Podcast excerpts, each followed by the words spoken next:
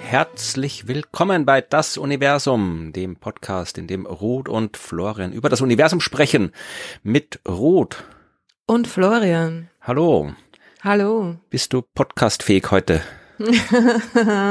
Natürlich. Ja. Wir haben lang gefeiert gestern. Mm, doch schon ein paar Stunden. ja, wahrscheinlich habt ihr länger gefeiert als wir. Aber ja, fang du mal an. Erzähl mal, warum du gefeiert hast. ich war gestern ähm, ohne Florian leider, aber mit vielen anderen netten Menschen bei der Preisverleihung des österreichischen Kabarettpreises. Denn wir haben ihn gewonnen, den Publikumspreis, den besten ja, also aller nicht, Kabarettpreise. Ja, also nicht wir das Universum, sondern wir die Science Master äh, in dem Fall. Sorry, das hätte ich auch noch erwähnen sollen. Ja. Genau. Und es war sehr nett. Ja, ich habe ein paar Fotos gesehen schon in den Medien und die anders so kursiert sind, hat nett ausgeschaut. In den Medien auch schon? Ich habe noch gar nicht geschaut. Ja, ja, ja. Ich, ich weiß ja schon, wie es abläuft, weil ich war 2018 auch schon mal da, da haben wir den schon mal gewonnen, den Preis. 2018 war das schon? Genau, ja. Wow. Ah ja klar, jetzt war ja zwei Jahre auch nix, ne? Habt ihr bis zum Schluss durchgemacht, die Party? Wir waren die Letzten. Natürlich. Das ist wichtig, ja. Also das muss immer sein bei Preisverleihungen, dass jemand von den Science Busters am Schluss äh, übrig bleibt. Na und vor allem, vor allem war tatsächlich ich die Letzte, weil die anderen sind dann ins Taxi gestiegen, das schon dort stand und äh, ich habe dann noch bin dann noch allein zu meinem Rad gegangen und habe mein Rad abgesperrt und und es war alles still und leise und Ding und ich habe mir gedacht, yeah. Ich habe gedacht, der Taxifahrer hat gesagt, nee, die die ist so besoffen, die nehme ich mit. Nein, das war nicht so schlimm. Ich meine, nein, oh ja, wir haben natürlich jede Menge Sprudel getrunken, weil wir eine, eine riesige Flasche Sekt natürlich dazu bekommen haben zu dem durchsichtigen Plastikpreis. Nein, ich war keine Sorge. Ich war nicht in argen Zustand, aber ja, es war eine schöne Feier und es ist natürlich auch wichtig, dass die dass die Wissenschaftler und Wissenschaftlerinnen die letzten sind, die gehen, weil wir sind einfach die besten Party Tiere. Ja, das ist wirklich wichtig. Das war beim Deutschen Kleinkunstpreis war das schon so. Da waren wir die Letzten, die dort waren. Der, der Thomas Maurer hat lang mitgehalten, aber am Ende hat er dann doch aufgeben müssen. beim Salzburger Stier, da hat äh, Lisa die Fackel hochgehalten äh, für die Science Buster, weil da war irgendwie, also in der Veranstaltung selbst, irgendwo in, in dem Theater in Halle, da äh, ist war schon bald Schluss und dann ging das Ganze im Hotelzimmer vom Schweizer Preisträger weiter und ich habe dann irgendwie um drei Uhr morgens aufgegeben und die anderen auch, aber Lisa hat bis bis zum Schluss, bis also sie war gar nicht schlafen, glaube ich, durchgehalten. Beim letzten Kabarettpreis waren wir auch bei den letzten dabei, also gesagt, die, die Wissenschaft muss immer durchhalten. Weil ich habe eh gedacht, gut, wenn dann äh, du und äh, Peter und Lisa, also das ist so die, ja, wir sind ja die Party-People ne? der also, war ein gutes Team, gut aufgestellt. Eigentlich muss sagen, also eigentlich natürlich Lisa und Peter noch noch verlässlicher fast als ich. Also wenn die beiden dabei sind, dann, dann kann man nicht gehen. Das versteht sich von selbst. Meine Stimme ist schon auch ein bisschen angeschlagen, oder? Hört man schon, dass es lang war. Aber ja. Ja, einer der anderen Preisträger tatsächlich, der, ähm, na, wie heißt der, Bernie Wagner, ja, hat, der Biologe. Der hat eine Instagram-Story geschrieben. Was hat er gesagt hier? Also die Sidesbusters äh, sind die die äh, ärgste Party-Crew, äh, haben das auf unzähligen wissenschaftlichen Konferenzen gelernt, das Durchfeiern. Also es ist anerkannt so ist worden, es. eure Leistung. Sehr gut, sehr gut, das freut mich. ja. ja, na, es war super. Und also, wie war es bei euch? Ja, also erstmal noch, äh, vielen Dank für alle äh, Hörerinnen und Hörer, die abgestimmt haben, weil du hast ja aufgerufen hier zum Abstimmen.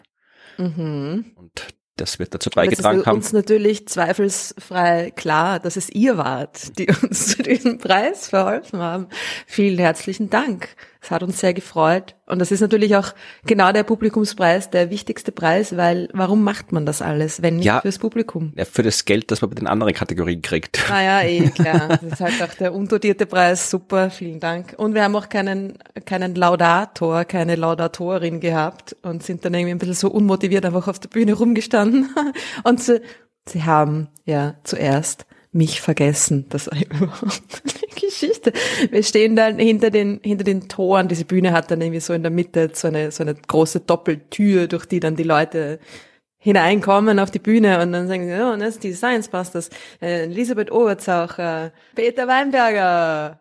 Und ich so, ah, und die Tür geht auf und noch eine. Ähm, ich habe mir tatsächlich, was die in meiner in meiner Art, ich habe mir kurz überlegt, bleibe ich jetzt stehen? Gehe ich mit raus? What? Und dann Ding, ja, genau. Und das war ihr, der Moderatorin, wirklich sehr, sehr unangenehm. Dann war sehr süß, ist dann nachher zu mir gekommen und gesagt, es tut mir so leid, es tut mir so leid, es tut mir so leid. Naja, na, und mir eher irgendwie gelacht und Dings und dann habe ich ihr meinen Namen noch diktiert und das Publikum hat auch gelacht und äh, dann haben wir es nochmal gemacht fürs Fernsehen. Ja, ich wollte sagen, das kann man sich dann im Fernsehen anschauen. Genau. Sehr schön, dass ihr einen schönen Abend gehabt habt. Bei uns war es ja nicht ganz so spektakulär. Wir haben einfach einen normalen Auftritt in Linz gehabt, Science Busters Auftritt. In Posthof Linz war schön, war, war sehr voll. Also das was war fast komplett voll. Also bei mir irgendwie 500, 600 Leute werden da gewesen sein. Wow. Ja. Big crowd. Ja, war, war eine schöne, schöne Show. Guter Abend. Cool. Und dann bin ich aber schon wahrscheinlich deutlich früher im Bett gewesen als du. Aber ihr habt euch sehr schön ja ähm, eingeschaltet zum Kabarettpreis mit einem ganz besonderen Einspieler. Genau, das haben wir auch gemacht, ja. ja. Ja, also soweit unsere Erlebnisse und wir hoffen, dass wir beide trotz dieser Abenteuer fit genug sind, um diese Folge bis zum Ende durchzustehen. Also beziehungsweise, wenn wir es halt dann nicht mehr durchstehen, ist die Folge zu Ende. Also definieren wir das so rum. Nein, also. Genau, es bist eh du dran. Ja, wir sind eh beide halbwegs munter. Ich habe auch äh, zwei kurze Nachrichten zum Anfang und dann eine etwas längere Geschichte für den Mittelteil, den Schluss. Die erste kurze Nachricht hat mit Planeten zu tun. Und zwar mit extrasolaren Planeten, von denen es, wie wir schon länger wissen, sehr, sehr, sehr, sehr viele gibt. Also im Schnitt wird mindestens äh, jeder Stern von mindestens einem Planeten umkreist. Das heißt, es gibt mindestens so viele Planeten wie Sterne und mit an Sicherheit grenzender Wahrscheinlichkeit gibt's mehr Planeten als Sterne da draußen. Das heißt also, das wissen wir, das sind statistische Daten, aber es gibt ja auch die Datenbank, die Liste der konkreten Planeten, also wo wir wirklich wissen, der Stern hat einen, zwei, drei, vier Planeten mit den, den Eigenschaften, also wirklich die, die wir tatsächlich beobachtet, nachgewiesen, entdeckt haben. Und da wurde jetzt vor kurzem die Schwelle von 5000 Stück überschritten. Wir haben den 5000. extrasolaren Planeten entdeckt. Hurra! Ja, das ist schon äh, insofern interessant, als dass das eine Entwicklung ist, die ich ja wirklich quasi von Anfang an, also nicht ganz von Anfang an, äh, als Astronom mitverfolgt habe. Also der erste Planet, der erste Planet eines anderen Sterns wurde 1995 entdeckt. Und 1995 habe ich mein Astronomiestudium angefangen. Und das war im Winter 95 und da habe ich schon Astronomie studiert, aber ich kann mich tatsächlich nicht dran erinnern. Hast du das damals mitbekommen? Die Entdeckung des ersten extrasolaren Planeten?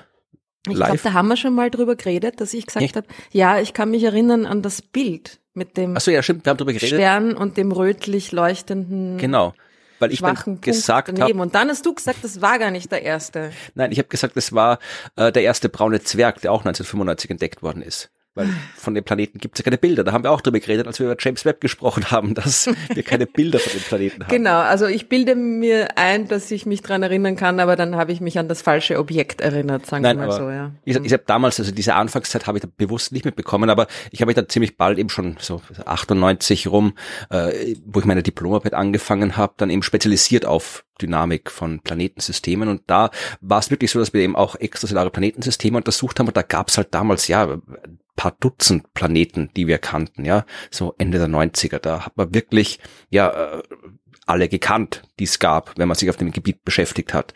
Und äh, das ist dann wirklich, so irgendwann sind es dann so Hunderte geworden, da hat man dann so grob gewusst, was das für Dinge sind, welche Sterne, welche Planeten haben welche Eigenschaften und dann, ja, ging es in die Tausenden, dann kam das Kepler Weltraumteleskop, das da ja wirklich, ja, Tausende, äh, glaube 3000 mindestens äh, bestätigt und nochmal 3000 unbestätigt äh, entdeckt hat, ja, und ganz viele andere Weltraumteleskope, die auch mitgemacht haben. Und jetzt, wie gesagt, haben wir 5000. 5000 Stück sind jetzt nachgewiesen. Ja, das ist schon, ich kann mich da schon erinnern am Anfang, dass ich mir auch gedacht habe, ich habe ein Jahr später zu studieren begonnen als du.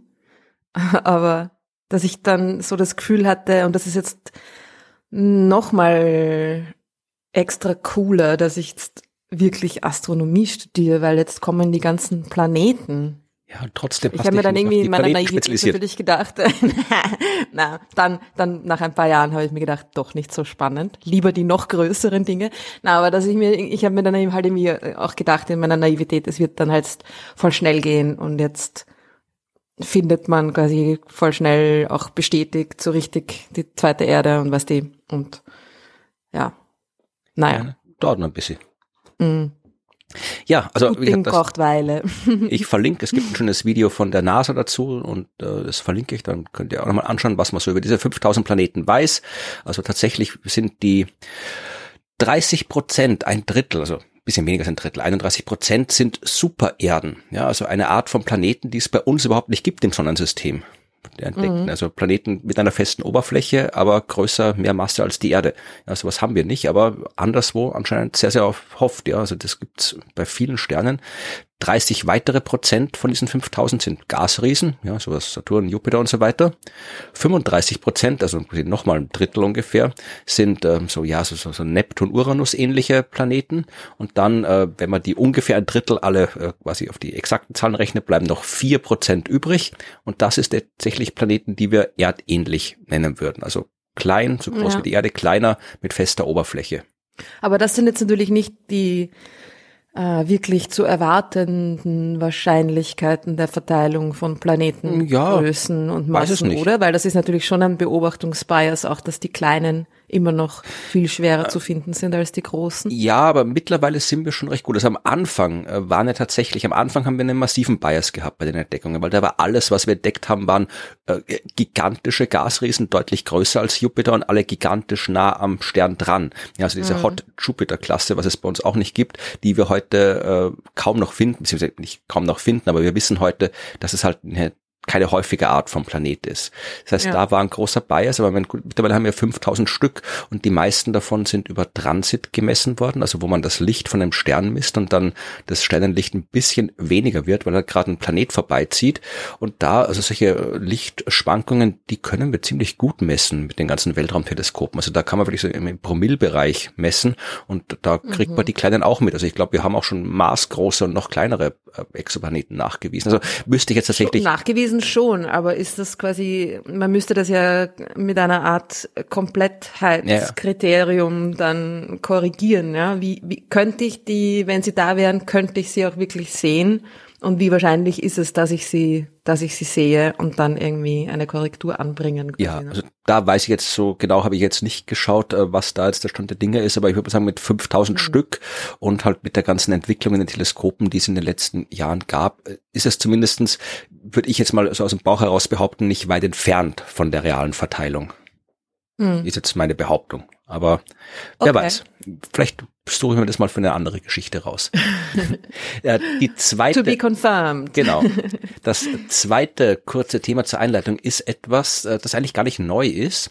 Ähm, aber ich wurde in den letzten Tagen sehr oft darauf hingewiesen, äh, auch in unserer Telegram-Gruppe wurde darauf hingewiesen, auch äh, per Mail wurden wir darauf hingewiesen, es gibt eine wissenschaftliche Arbeit, wo untersucht wurde, wie klimaschädlich die Astronomie mhm. ist. Ich weiß nicht, ob du die gelesen das hast. Das hat mir gestern auch irgendjemand gesagt. ja, die, die kam tatsächlich ähm, jetzt, äh, war sehr prominent in den Medien. Diese Arbeit ist insofern nicht neu, als dass sie vorher schon existiert hat, nur eben als äh, Preprint, ja, also in den äh, Preprint äh, Datenbanken und jetzt ist sie dann tatsächlich, ich glaube, in Nature Astronomy äh, veröffentlicht worden, also offiziell veröffentlicht worden, aber sie war vorher auch schon in der Welt draußen, ja. Und äh, ich habe tatsächlich mich auch vorher schon damit beschäftigt, deswegen wollte ich nur kurz darauf hinweisen, ähm, dass es diese Arbeit die Auseinandersetzung damit schon gibt. Das haben wir nämlich, äh, ich und Claudia, in einer Folge vom Klimapodcast besprochen, in Folge 31, verlinke ich in den Shownotes. Und äh, schon lange vorher kam auch äh, Nikolas und Reinhard von Methodisch Inkorrekt über nicht genau diese Arbeit, aber eine andere Arbeit äh, diskutiert, weil tatsächlich die Astronomie, wenn es keine selektive Wahrnehmung ist, sich deutlich intensiver damit auseinandersetzt, wie klimaschädlich sie ist als andere Wissenschaften. Mhm. Also mir wäre das jetzt von anderen Forschungsdisziplinen nicht so äh, bekannt, dass die auch sich so evaluiert hätten, wie es die Astronomie da getan hat, weil die ja wirklich, äh, da ging es um, um ja alles vom Bau einer Sternwarte bis hin zum Weltraumteleskop von den Raketen, die hinfliegen, das wurde alles berücksichtigt. Es gibt eben eine Arbeit vom Max Planck Institut für Astronomie in Heidelberg, die ihr komplettes Institut evaluiert haben. Also hin vom, von der Mikrowelle, wo du dir dann deinen Kaffee aufwärmst, bis hin zum äh, Kopierer, bis hin zum Bleistift und halt zum Flugzeug, mit dem du zu Konferenzen fliegst und so weiter. Ja, also, mhm. und ich bin insofern ein bisschen unzufrieden, also unzufrieden nicht mit dieser Arbeit, weil natürlich muss man das rausfinden, aber dadurch, dass die Astronomie halt da jetzt so singulär dasteht, klingt es natürlich dann wieder gleich arg hier, wenn, wenn dann steht hier, äh, jeder in der Astronomie, alle aktiven Astronomen und Astronomen äh, haben eine Emission berufsbedingt von 36 Tonnen pro Jahr, was halt absurd viel ist, äh, wenn man bedenkt, dass der Durchschnitt, glaube ich, bei neun Tonnen pro Jahr liegt, Tonnen, Tonnen CO2 ja, pro Jahr liegt. Und ich glaube, wenn wir äh, Pariser Klimaabkommen erreichen wollen, müssen wir auf zwei Tonnen CO2 pro Jahr runter. Da ist natürlich 36 Tonnen extrem viel, aber ja, wenn man den Beruf von anderen Leuten mit einrechnet, dann wird da auch was zusätzlich dazukommen. Es ist ja nicht nur die Astronomie, die durch ihre Arbeit CO2 freisetzt. Naja, und vor allem ist es halt so, kann man die, kann man das CO2-Budget von Instrumenten und so weiter auch wirklich den Berufsastronominnen anlasten? ist, ist das ihr Privatvergnügen? Natürlich nicht. Es geht darum, Wissen für die Menschheit zu erlangen. Also wenn, dann ist das etwas, was, mm, also ich finde den Vergleich irgendwie ein bisschen fehl am Platz in dem Sinne. Es hat mich dran erinnert, wie man, ich kann mich nicht mehr erinnern, wer es war. Irgendjemand hat das gestern auch gesagt. Äh, und es hat mich sofort irgendwie dran erinnert an diese Diskussionen, die es, weiß nicht, ob es es bei uns auch gibt, aber in Großbritannien hauptsächlich gegeben hat mit den Studiengebühren, dass man dann irgendwie sagt, ja, 10.000 Pfund Studiengebühren total gerechtfertigt, weil die Kosten eines Studiums ja noch viel höher sind, ja, und die ganzen äh, Gehälter von den Professoren und bla bla bla, ne? Und dann denke ich mir auch, aber Moment mal, das ist ja nicht das, die Universität, Universität ist ja nicht ausschließlich dazu da, um Leute auszubilden, sondern die Leute betreiben ja Forschung und überhaupt, ja. Also es ist irgendwie, man kann dann immer das eine quasi auf, auf die unmittelbaren Nutzer umlegen, aber die Frage ist natürlich, inwieweit das Sinn macht. Ja, eben, prinzipiell ist es natürlich durchaus eine relevante Information, weil, wie gesagt, Klimaschutz, ähm, da müssen wir Bescheid wissen, wie viel wir emittieren, wo diese Emissionen stattfinden, weil nur dann weiß man, wie und wo man was einsparen kann. Was also insofern kann, ist es äh, die Evaluierung durchaus äh, relevant. Äh, Sicher, es, aber diese Umrech Umrechnung auf pro Kopf, pro Astronom ist irgendwie ein bisschen bescheuert. Das ist ein bisschen bescheuert und äh, es ist, wie gesagt, es ist durchaus auch relevant zu wissen, was die Wissenschaft an Emissionen betreibt. Ja, weil äh, weil die Wissenschaft ja auch wichtig ist, weil sonst würden wir den ganzen, das ganze Klimazeug überhaupt nicht vernünftig verstehen, wenn die Wissenschaft nicht forschen würde. Das heißt, ähm, da kann man sagen, okay, das sind Emissionen und äh, da kann man halt ein bisschen, ja, wir sagen, mit, mit einem anderen Blick hinschauen, wo man da was einsparen muss und wo nicht. Also äh, vielleicht sind die Emissionen der Wissenschaft, äh, vielleicht sind es die, die mir nicht als erstes einsparen sollten, wenn man, wenn es ans Einsparen geht, weil wir halt dann ohne Wissenschaft, äh, wenn wir sagen, okay, das kostet so viel, das lassen wir jetzt bleiben, das ist vielleicht einfach äh, einzusparen, weil die Wissenschaft sich halt äh, mangels großer Lobby nicht so gut wehren kann, wie keine Ahnung, die, die Autoindustrie oder sonst irgendwas. Aber vielleicht wäre es klüger, so global und nachhaltig gesehen, wenn man nicht gerade da spart, als erstes einspart, wo wir die Informationen über das Problem herkriegen. Mhm. Und natürlich, also ich habe diese Arbeit tatsächlich damals gelesen. Äh, natürlich sagen die jetzt nicht, wir sind die Wissenschaft, wir sind so wichtig, bei uns wird nicht gespart, weil das sagen eh alle. Äh, die machen schon auch Vorschläge, wie diese CO2-Emissionen der Wissenschaft oder der Astronomie im Speziellen ja äh, bisschen verringert werden können. Also das ist jetzt nicht äh, ohne Problembewusstsein verfasst, dieser Artikel, aber ja, es ist halt, wenn, mich stört dieses, äh, dieses Singuläre, dass da steht, die Astronomie macht so viel. Das müsste in einem Kontext stehen, ja, okay, die Astronomie macht so viel. Wie viel macht äh, die Biologie, wie viel macht die Chemie, wie viel macht die Naturwissenschaft, wie viel macht die Wirtschaftswissenschaft, wie viel macht die Wissenschaft, wie viel macht das Militär zum Beispiel, ja? Also ich glaube, dann kämen wir mal ein bisschen auf andere Zusammenhänge, wenn das so mhm. dargestellt wird. Voll.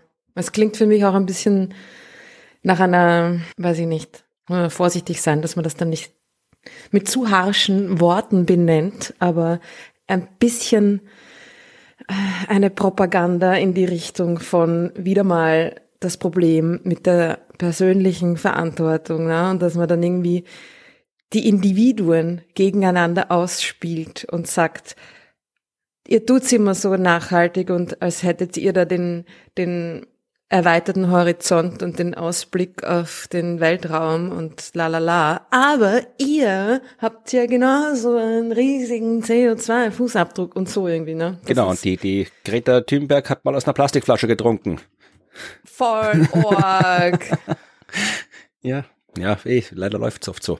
Ja, aber wie gesagt, ich wollte eigentlich gar nicht äh, so, so groß darüber diskutieren, weil äh, wer mehr darüber wissen will und das Ganze auch noch in der größeren Klimakontext diskutiert haben will, der sei auf die entsprechende Folge Nummer 31 vom Klimapodcast verwiesen. Da haben Claudia und ich da ausführlich drüber diskutiert und äh, auch über andere Wissenschaften diskutiert und so weiter und die Arbeit auch ein bisschen genauer angeschaut. Das kann man alles dort nachhören. Tut das. Dann waren das schon die beiden Einleitungsthemen und jetzt kommt ein ja wirklich ja sehr sehr wunderbares Thema. Ich weiß, ich war ein bisschen blöd, wie ich es mir ausgesucht habe, wie ich jetzt im Nachhinein festgestellt habe, weil ich ja die letzten sechs Tage äh, auch äh, gesagt, mit den Science Busters auf Tour war und wer sowas schon mal gemacht hat, weiß, das ist nicht unbedingt das, wo man so äh, entspannt, ausgeschlafen und äh, 100% gesund wieder zurückkommt. Und äh, trotzdem ist mir, also ich habe gestern Nachmittag vor dem letzten Auftritt noch ein bisschen Zeit gehabt, mir was anzuschauen und heute jetzt äh, nach dem nach Hause kommen und vor dem Aufnehmen auch nochmal eine Stunde gehabt, mir was anzuschauen. Und habe gedacht, ach komm, nimm doch einfach mal ein Thema, von dem du eigentlich keine Ahnung hast und lies ein 40 Seiten Paper dazu. Du Opfer. Nein, ich dachte, ich möchte mal was mal, ich hätte auch irgendwie was über, ich hätte auch diese 5000 Planeten oder das andere, wo ich schon was gemacht habe, äh, hm. auswalzen können, aber ich wollte mal gerne über das reden. Und was Florian damit sagen will, ist uh, appreciate what he's doing for you. Ja, erstens Ihr undankbaren das, Zuhörer. Das wollte ich nicht sagen, aber ja, nein, dass nein, man das wertschätzen soll, natürlich.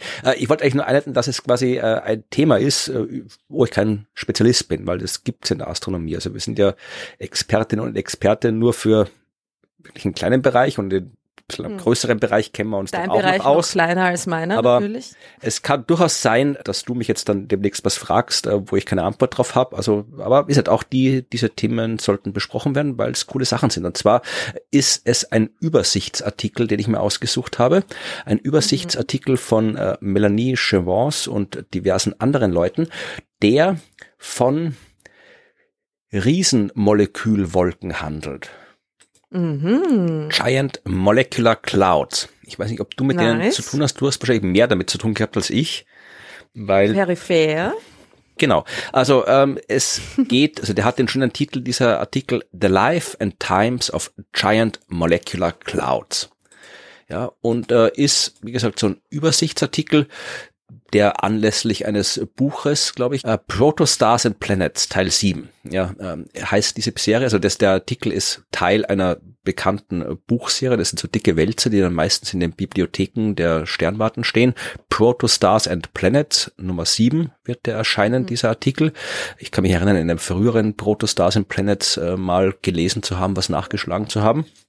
Und ja, da geht's, wie der Name sagt, um Protosterne und Planeten, also um die Sterne, die noch im Entstehen begriffen sind, Planeten, die auch irgendwie entstehen müssen, also Sternentstehung spielt eine wichtige Rolle und da tauchen die Riesenmolekülwolken auf, die, wie der Name nahelegt, riesige Molekülwolken sind. so viel mal zu einer. Ich sehe schon, das Thema wird sehr spannend. ja, ne, wir müssen ja hier bei den sehr Grundlagen literal, anfangen. Ja. Okay. Ja. Also Molekülwolken im Weltall, ja, das, das äh, haben wir vermutlich das ein oder andere schon mal schon besprochen. Es gibt ja da draußen nicht nur Sterne mit nichts dazwischen, sondern äh, in diesem Nichts zwischen den Sternen auch ein bisschen Zeug.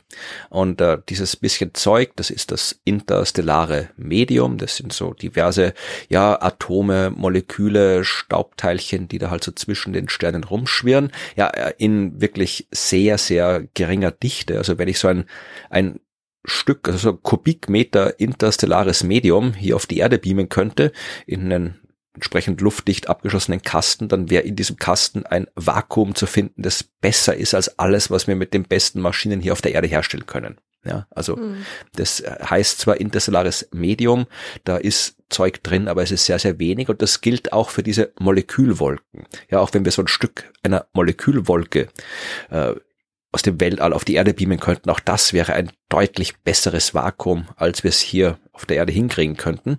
Äh, das sind einfach Bereiche, wo halt dieses interstellare Medium vereinfacht gesagt ein bisschen dichter ist und äh, ich komme später noch genauer darauf zu sprechen. Und dass äh, wir die so schön sehen können und schön jetzt auch im ästhetischen Sinn, weil diese Molekülwolken, das sind ja wirklich diese tollen, bunten, schönen Dinger, ja, die man sieht. Der Orionnebel zum Beispiel, der ist so eine Molekülwolke, sogar eine Riesenmolekülwolke. Also diese farbenprächtigen Aufnahmen, die man überall sehen kann, die die Astronomie so schön machen, äh, die schauen nur deswegen so schön aus, weil wir halt wirklich sehr, sehr große Strukturen aus großer Entfernung sehen. Ja, das ist wirklich, äh, wir sehen halt da Bereiche, die ein paar hundert Lichtjahre groß sind und da äh, summiert sich halt das Zeug, was da drin ist. Aber wenn ich mich da hinstellen würde in so eine Molekülwolke, dann ja, wäre vermutlich irgendwie so da, da, da links irgendwie so ein Atom, das vorbeifliegt und ein Kilometer weiter hinten wäre noch ein Atom und das wär's dann. Ja, also da ist halt mhm. wirklich sehr, sehr wenig in diesen Wolken. Und das äh, ist wirklich, also wer das lesen möchte, diese Arbeit, man braucht natürlich ein bisschen Grundlagenwissen, aber es ist eine schöne Geschichte, weil auch die, weil wirklich alles drin zusammengefasst ist, der Stand der Dinge zu den Riesenmolekülwolken und auch zur Geschichte der Molekülwolken. Weißt du zufällig, wann das erste Mal diese Riesenmolekülwolken entdeckt worden sind? Hm, keine Ahnung, ne? Habe ich mir auch noch nie überlegt gehabt. Ähm, natürlich hat man immer schon, äh, immer schon ist Quatsch, ja. man hat schon früher gewusst, dass es eben sowas wie interstellares Medium gibt. Also so mit dem Aufkommen der Radioastronomie hat man festgestellt, dass es da halt irgendwie auch ja so so ja Radiostrahlung gibt aus gewissen Bereichen. Man hat so spektrale Signaturen auch mit anderen Teleskopen gesehen aus Bereichen zwischen den Sternen, weil halt diese Moleküle, die da drum schwirren, auch das eine oder andere Signal abgeben. Und äh, dann hat man aber tatsächlich 1970 ein gewisser Herr Wilson, dessen Vorname mir gerade nicht erinnerlich ist, äh, R.W. Was auch immer. Randy Wayne Wilson. Randy Wayne? Mir hat nichts anderes gesagt. ja, was weiß man, wie er geheißen hat. Ich kann da irgendwer mit schmissen, ich, vielleicht schaue ich es noch nach, aber Wilson auf jeden Fall. Und der hat den J10 Rotationsübergang von Kohlenmonoxid entdeckt. Das J ist aber kein Vorname. Nein, in dem Fall nicht. John. Nein, da geht's um das, was dir das Radfahren erleichtert, ja, um Drehimpuls. Ja. Ähm, wir müssen jetzt nicht im Detail erklären, wie Spektrallinien entstehen. Das äh, ist auch sehr, sehr umfangreich, wenn man es im Detail erklären will. Äh, Im Prinzip geht's darum, also normale Spektrallinien, Absorptionslinien entstehen, wenn Licht durch irgendwas durchstrahlt und da ist Zeug drin, also ein bestimmtes Atom, dann äh, absorbiert dieses Atom einen bestimmten Teil des Lichts und der fehlt dann halt nachher. Und der ist charakteristisch für die Art des Atoms. Das sind die normalen Absorptionslinien gibt aber auch Emissionslinien, die entstehen, wenn man eben ein Molekül hat zum Beispiel und das wird angeregt indem es Energie von außen aufnimmt, also durch, keine Ahnung, Strahlung von Sternen oder weil es irgendwo dagegen stößt, gegen ein anderes Molekül, nimmt Energie auf und gibt die Energie wieder ab. Und das macht es auch bei einer ganz charakteristischen Strahlung, meistens so im längeren Radiowellenbereich, Mikrowellenbereich. Und dann kann man das sehen. Und dieser J10-Übergang, äh, das ist ein ganz charakteristischer, da geht es eben um ja äh, die Quantisierung der Rotationsenergie. Da geht es wieder um Quantenmechanik, die ja generell sehr verwirrend ist, aber vereinfacht gesagt kann eben ähm, so ein Molekül einen Drehimpuls haben, eine gewisse Rotationsenergie. Und ähm, man darf sich nicht vorstellen, dass die Dinger wirklich sich im Kreis drehen, aber das ist halt das, was wir jetzt immer vorstellen, wenn wir von Drehimpuls bei Atomen und Molekülen reden. Es geht aber um Quantenmechanik, das heißt, diese Rotationsenergie kann nicht beliebige Werte annehmen, sondern halt nur bestimmte diskrete Schritte, ja, so mhm. quantisiert halt. Das ist die Quantenmechanik. Da kommt das in, Quant in Quantenmechanik her.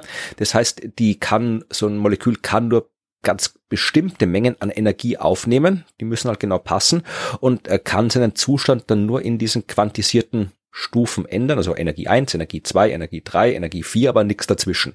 Ja, und dann kann es natürlich auch nur von, äh, wenn es diese Energie aufgenommen hat und dann wieder abgibt, auch nur in Quantenschritten abgeben. Ja, also kann von Energiestufe 4 auf Energiestufe 3 zurückfallen, aber nicht jetzt irgendwie eine Energie abgeben, die irgendwo dazwischen liegt. Ja, und äh, das sind diese Übergänge und einer dieser Übergang ist eben der, ja, J ist so eine Quantenzahl, mit der man eben Drehimpuls beschreibt und sowas. Und dieser Übergang von Kohlenmonoxid von diesem Zustand 1 auf 0, der hat eine ganz charakteristische Wellenlänge, ich glaube 2,6 Millimeter sind das. Und die wurde damals das erste Mal nachgewiesen. Und äh, tatsächlich im Orion im Orion-Nebel nachgewiesen. Darfst du auch Orion sagen. Ja. Vollkommen in Ordnung. Ja, ich wollte aber Orion sagen. ja, und äh, da hat man das nachgewiesen und dann ist man dann, ich habe das jetzt nicht im Detail nachverfolgt, obwohl ich das irgendwann wahrscheinlich mal machen werde, die wirklich noch rausfinden, wie jetzt diese Entdeckungsgeschichte der Riesenmolekülwolken war, also wie man rausgefunden hat, dass das Wolken sind und dass es große Molekülwolken sind und so weiter.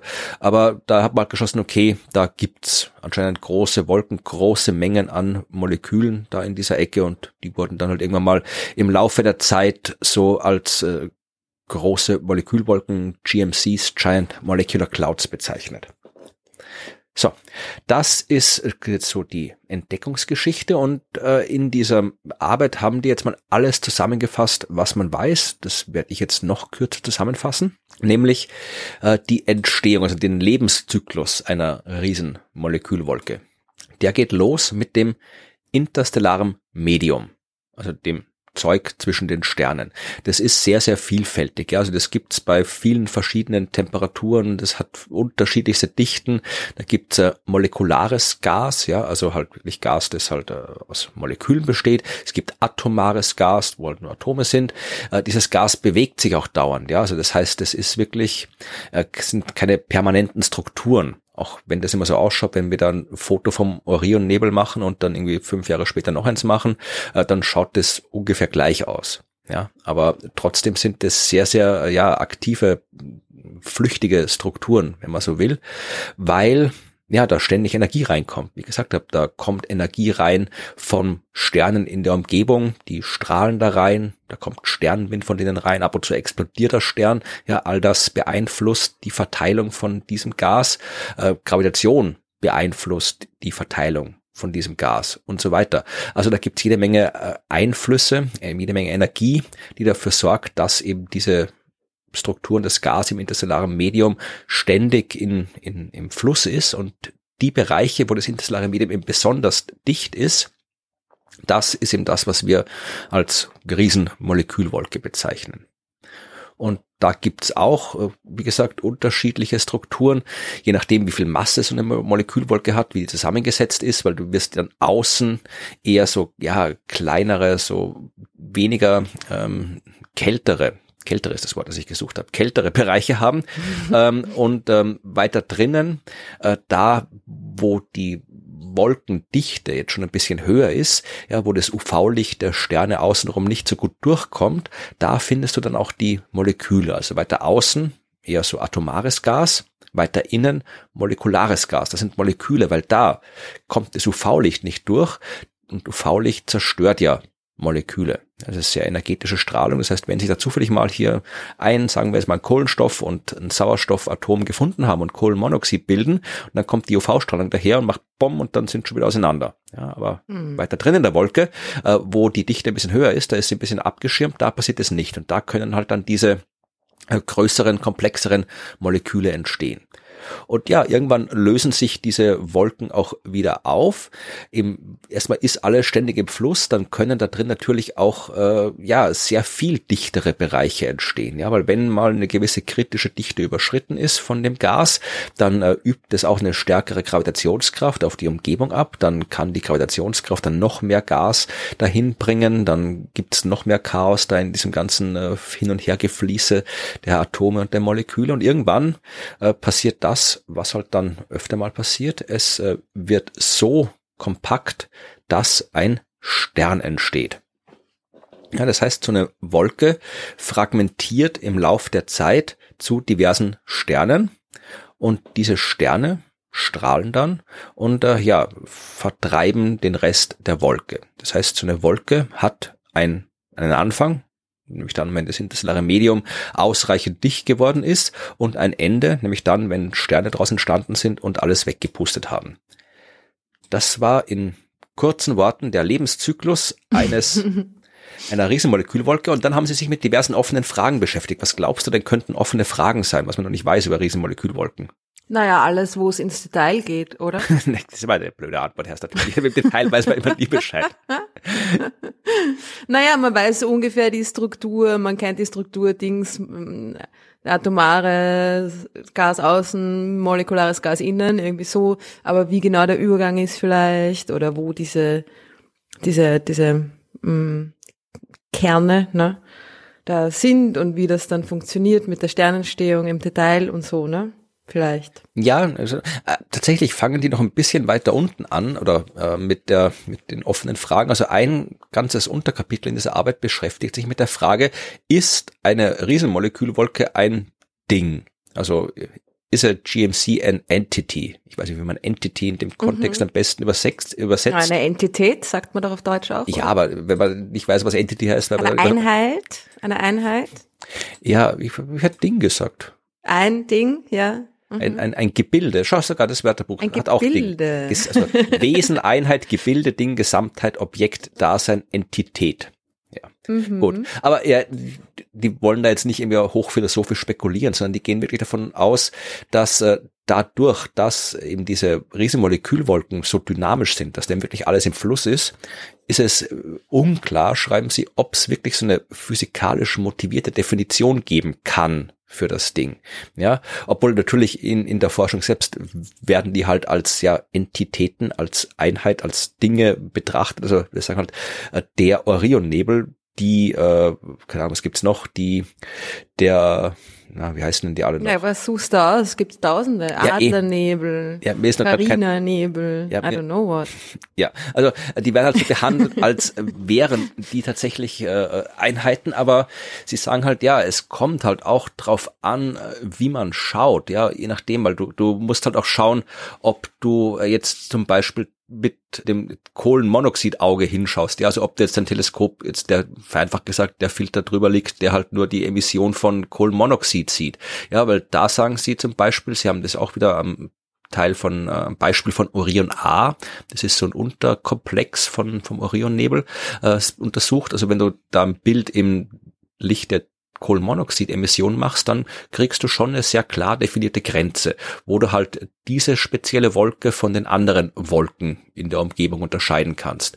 Ja, wenn du jetzt irgendwelche ähm, Staubemissionslinien zum Beispiel nimmst oder sowas, dann wird das schon alles sehr, sehr, ja, weniger abgegrenzt. Ja, das heißt, da ist es dann schwieriger oft, das vom äh, interstellaren Medium abzugrenzen. Das heißt, äh, es ist tatsächlich, man kann bestimmte Grenzen angeben, äh, bestimmte ja, Kriterien angeben, wo ich sage, wenn ich mit dem hinschaue, dann ist bei der Dichte ist es die Wolke, bei der Dichte ist es nicht die Wolke, aber es ist nicht so einfach, dass man sagt, okay, da ist das Ding fertig. Sie sagen. Ja, weil das halt alles miteinander zusammenhängt. Ja. Und im Endeffekt sind das alles quasi Detailbereiche der gigantischen Staub- und Gasscheibe der Milchstraße. Genau, also Sie sagen dann auch in der äh, Zusammenfassung von diesem Teil der Arbeit, dass man die Riesenmolekülwolken nicht als gut definiertes äh, Set von unterschiedlichen Einheiten betrachten soll. Ja, weil halt mhm. die, dass man die Eigenschaften von solchen Wolken immer im Kontext äh, der Art und Weise, wie man sie beobachtet hat, interpretieren muss. Ja, man muss immer die äh, schauen, was habe ich mir genau angeschaut äh, von dieser Wolke und in dem Kontext kann man sagen, was jetzt da die Wolke ist und was nicht. Ja, damit man nicht Äpfel mit Birnen vergleicht, obwohl beides Obst ist. Genau. Dann äh, habe ich noch, da steht sehr, sehr viel drin. Ich kann jetzt nicht alles da wieder. Ich, ich habe mir noch gedacht, zum Thema Orionnebel ist vielleicht auch interessant, dass ähm, Leute eine, eine Vorstellung bekommen davon, weil den kennt man ja den, den sichtbaren Teil des Orionnebels. Und das ist ja nur quasi die Spitze des Eisbergs. Wenn wir von dieser Orion Molekülwolke sprechen oder man sagt dann eben sogar Molekülwolkenkomplex, weil es eben nicht so einfach ist, das als einzelne Entität zu definieren.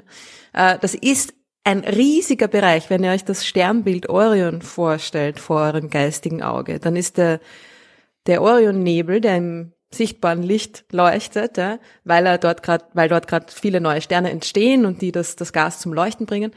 Das ist ja der, der mittlere Lichtpunkt von dem Schwert vom Orion, also quasi so fast so klein wie ein, wie ein Stern aussieht für uns, für unsere Augen, ja. Ein ganz ein kleiner Bereich nur. Und die ganze Orion-Molekülwolke oder die Teile davon, die ziehen sich quer durch das gesamte Sternbild, um das gesamte Sternbild Orion herum. Da gibt's dann diese Bögen, wo, wo einer irgendwie bei den Füßen unten vorbeigeht und ein anderer oben über den Schultern, über Beta Geuze irgendwie. Also diese Molekülwolke, die ganze, ist wirklich gigantisch, ja. Und dieser Orionnebel ist nur, das Sichtbare ist nur ein, ein mini, mini kleiner Bereich davon. Genau, drum heißen diese Riesenmolekülwolken ja auch immer nach Sternbildern, also das heißt viel nach, nach den Sternbildern, meistens halt, weil es halt dort zu finden ist, am Himmel in dem mhm. Sternbild, aber die heißen unter anderem auch so, weil sie halt wirklich, ja, meistens die ganze Konstellation abdecken. Ja, also der Orion-Nebel oder Orion-Molekülwolkenkomplex ist halt, ja, der dort beim ganzen Orion. gibt den Taurus, die Taurus Molecular Cloud, also die, die Stier-Molekülwolke. Ich weiß gar nicht, ob der einen deutschen Namen hat oder nicht. Ähm, aber die Perseus-Molekülwolke. Also wenn man sich das anschaut auf so einer Karte, äh, gibt's im, auf der englischen Wikipedia-Seite zu der Dings, kann ich mal verlinken, äh, da gibt's eine Karte, wo du wirklich diese Molekülwolken siehst so über den Himmel und das ist ja, das schaut aus wie eine Landkarte, wo halt dann überall Wald und Felder sind und das ist jetzt nicht wie da ist so ein kleines Fleckchen Wolke, da ist so ein kleines Fleckchen Wolke, sondern das schaut mehr so aus, ja, das ist halt einfach, ja, da zieht sich einmal quer über den Himmel die verschiedenen Wolken. Also das ist wirklich, ähm, da gibt's ja in der, in der Ebene, das wirst du genauer erklären können, warum das so ist, in der galaktischen Ebene ist, äh, also in der, in der da wenn man die, sich die Milchstraße als Scheibe vorstellt, in der Ebene dieser Scheibe, genau da ziehen sich diese Molekülwolken herum in so einer Art Ring äh, um das Zentrum der Milchstraße. Also die sind da wirklich, ja, groß verteilt. Das ist nichts Seltenes, so eine Molekülwolke, sondern die sind wirklich überdecken große Bereiche des Himmels. Genau, und das ist diese Staubscheibe. Die Staubscheibe ist ja noch dünner und flacher als die Sternenscheibe weil der, der Staub oder diese, eben diese gigantischen Wolken ähm, quasi eher oder leichter ihre eigene zusätzliche Bewegungsenergie, die sie vielleicht haben oder gehabt haben, abgeben können, leichter als Sterne. Ne? Sterne haben immer eine gewisse Eigenbewegung, die auch quasi nicht nur in der Scheibe rundherum geht, sondern rauf und runter. Die pendeln immer so ein bisschen. Aber dieser Staub, der der konzentriert sich eben durch seine physikalischen Eigenschaften, dadurch, dass er, dass er quasi aneinander reiben kann und so die Energie abgeben kann, konzentriert sich der wirklich sehr, sehr flach, ja, in dieser, in dieser großen Staubscheibe. Und diese Molekülwolken, die sind dann halt schon dann so die, die dichteren Klumpen quasi dieser, dieser großen Staubscheibe, die mehr oder weniger aber dann doch zusammenhängen, ja. Ja. Schon cool, wenn man sich das so vorstellt, diese riesigen Gebiete. Und ich finde es ja auch super, die, die riesigen Molekülwolken, weil es da eben die besten Bilder gibt, also abgesehen von den Galaxien natürlich. es ist die ganzen, die super beeindruckenden Bilder, die Bilder, die die Leute dann im Planetarium auch oft sehen wollen, äh, die Pillars of Creation zum Beispiel, ja, oder der, der Mystic Mountain, das ist diese berühmten Hubble-Bilder. Der Adlernebel, genau. Und der, die Pillars of Creation sind, glaube ich, im Adlernebel. Naja. Doch, doch, sind sie. Ähm, ja, sind sie, ja. genau. Und das sind alles, das sind diese, das sind quasi die, die, die Spitzen, diese Filamente, die aus diesen riesigen Wolken wie Finger herausstehen. Und die hat das Hubble oft, also man kann das ganze Ding als, als Gesamtheit quasi ablichten oder man kann wenn man ein großes, gutes Teleskop hat, da noch auf die Einzelstrukturen hineinzoomen, je nachdem, welches Instrument mit welchem Blickfeld man dann auch verwendet. Und da hat das Hubble eben diese ganzen super spektakulären Bilder geschossen von diesen von diesen Filamenten de, dieser großen gigantischen Molekülwolken. Ja, also die habt ihr alle schon mal gesehen, diese Bilder, die sind wirklich mhm. beeindruckend.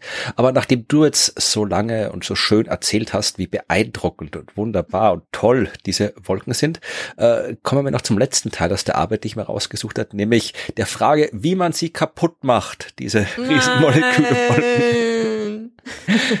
es geht um die äh, Destruction of GMCs. Also was führt dazu, dass die kaputt gehen? Naja, die, die, sie werden in Sterne, sie setzen sich selber in Sterne um, oder? Und dann werden sie auseinandergeblasen von, von den Winden ja, der jungen, neu entstandenen Sterne. Das ist die Frage, ja. Also es geht erstmal, äh, sagen Sie das von den Beobachtungen her, ähm, dass die typische Lebenszeit so bei 10 bis 30 Millionen Jahren liegt von so einer Riesenmolekülwolke, was sie aus den Beobachtungen ableiten können, was deutlich kürzer ist als die, ja, wie soll man sagen, äh, Depletion Time, äh, also die Zeit, die halt tatsächlich so eine Wolke bräuchte, wenn da so der Stern reinleuchtet, äh, bis er sich aufgelöst hat und bis er so, so evaporiert ist. Okay. Das heißt, wenn die weniger lang leben, als sie es eigentlich sollten, dann muss es Prozesse geben, die dafür sorgen, dass sie früher zu Ende gehen. Ja, die Beobachtungen legen nahe, dass die Riesenmolekülwolken so 10 bis 30 Millionen Jahre lang leben und das ist wesentlich kürzer als die Zeit, die es brauchen würde, bis äh, das ganze Material aus dieser Wolke in Sterne umgewandelt worden ist. Mhm. Das heißt, das Ende so einer Wolke besteht nicht darin, dass irgendwann mal alles aus der Wolke Stern geworden ist. Also nicht, die ist nicht mhm. erst dann am Ende, wenn das ganze Gas der Wolke in Sterne umgewandelt worden ist. Na klar, sie wird ja vorher schon durch die Strahlung der, der jungen, neu entstandenen Sterne, durch die UV-Strahlung dann auch irgendwie äh, zerbröselt, ne? Ja, genau, das ist ein Mechanismus. Es gibt aber mhm. unterschiedliche mhm. Mechanismen und die haben sie hier alle aufgezählt und untersucht. Und eins sind schöne Kapitelüberschriften, ja, also wenn man die im Original ist. Also sie fangen an mit Destruction by External Stress. Ja, das, äh, das Gefühl haben wir alle ab und zu, oder? ja. Also was ist jetzt im Kontext einer Riesenmolekülwolke ein externer Stress? Ähm, ja, einfach äh, der, der turbulente, die turbulente Bewegung des Gases vom, vom interstellaren Medium. Das heißt, ja. wie gesagt, wenn man das auf längeren Zeitskalen betrachtet. Eine sich drehende Galaxie zum Beispiel, ne? in der, sie, genau. der man sich befindet. äh, wieder ein englisches Fachwort, Increased Background Galactic Shear. Also ja. Ja. Die Galaxie dreht sich und das Ganze bewegt sich und dann. Und es dreht sich nicht wie ein Wagenrad, quasi starr, sondern unterschiedlich schnell an unterschiedlichen Radien. Also das Material neben dir bewegt sich vielleicht ein bisschen schneller und das neben dir auf der anderen Seite ein bisschen langsamer und dann kriegst du einfach, Uah! Genau, also Gas geht dann von Spiralarmen in die Regionen zwischen den Spiralarmen und all das, ja, äh, erzeugt halt so ein turbulentes Hin- und Hergefließe und das kann durchaus dann auch so eine Molekülwolke ein bisschen, ja, an den Rändern ausfranzen, stressen, hm. auflösen. Das ist ein Mechanismus, den sie haben.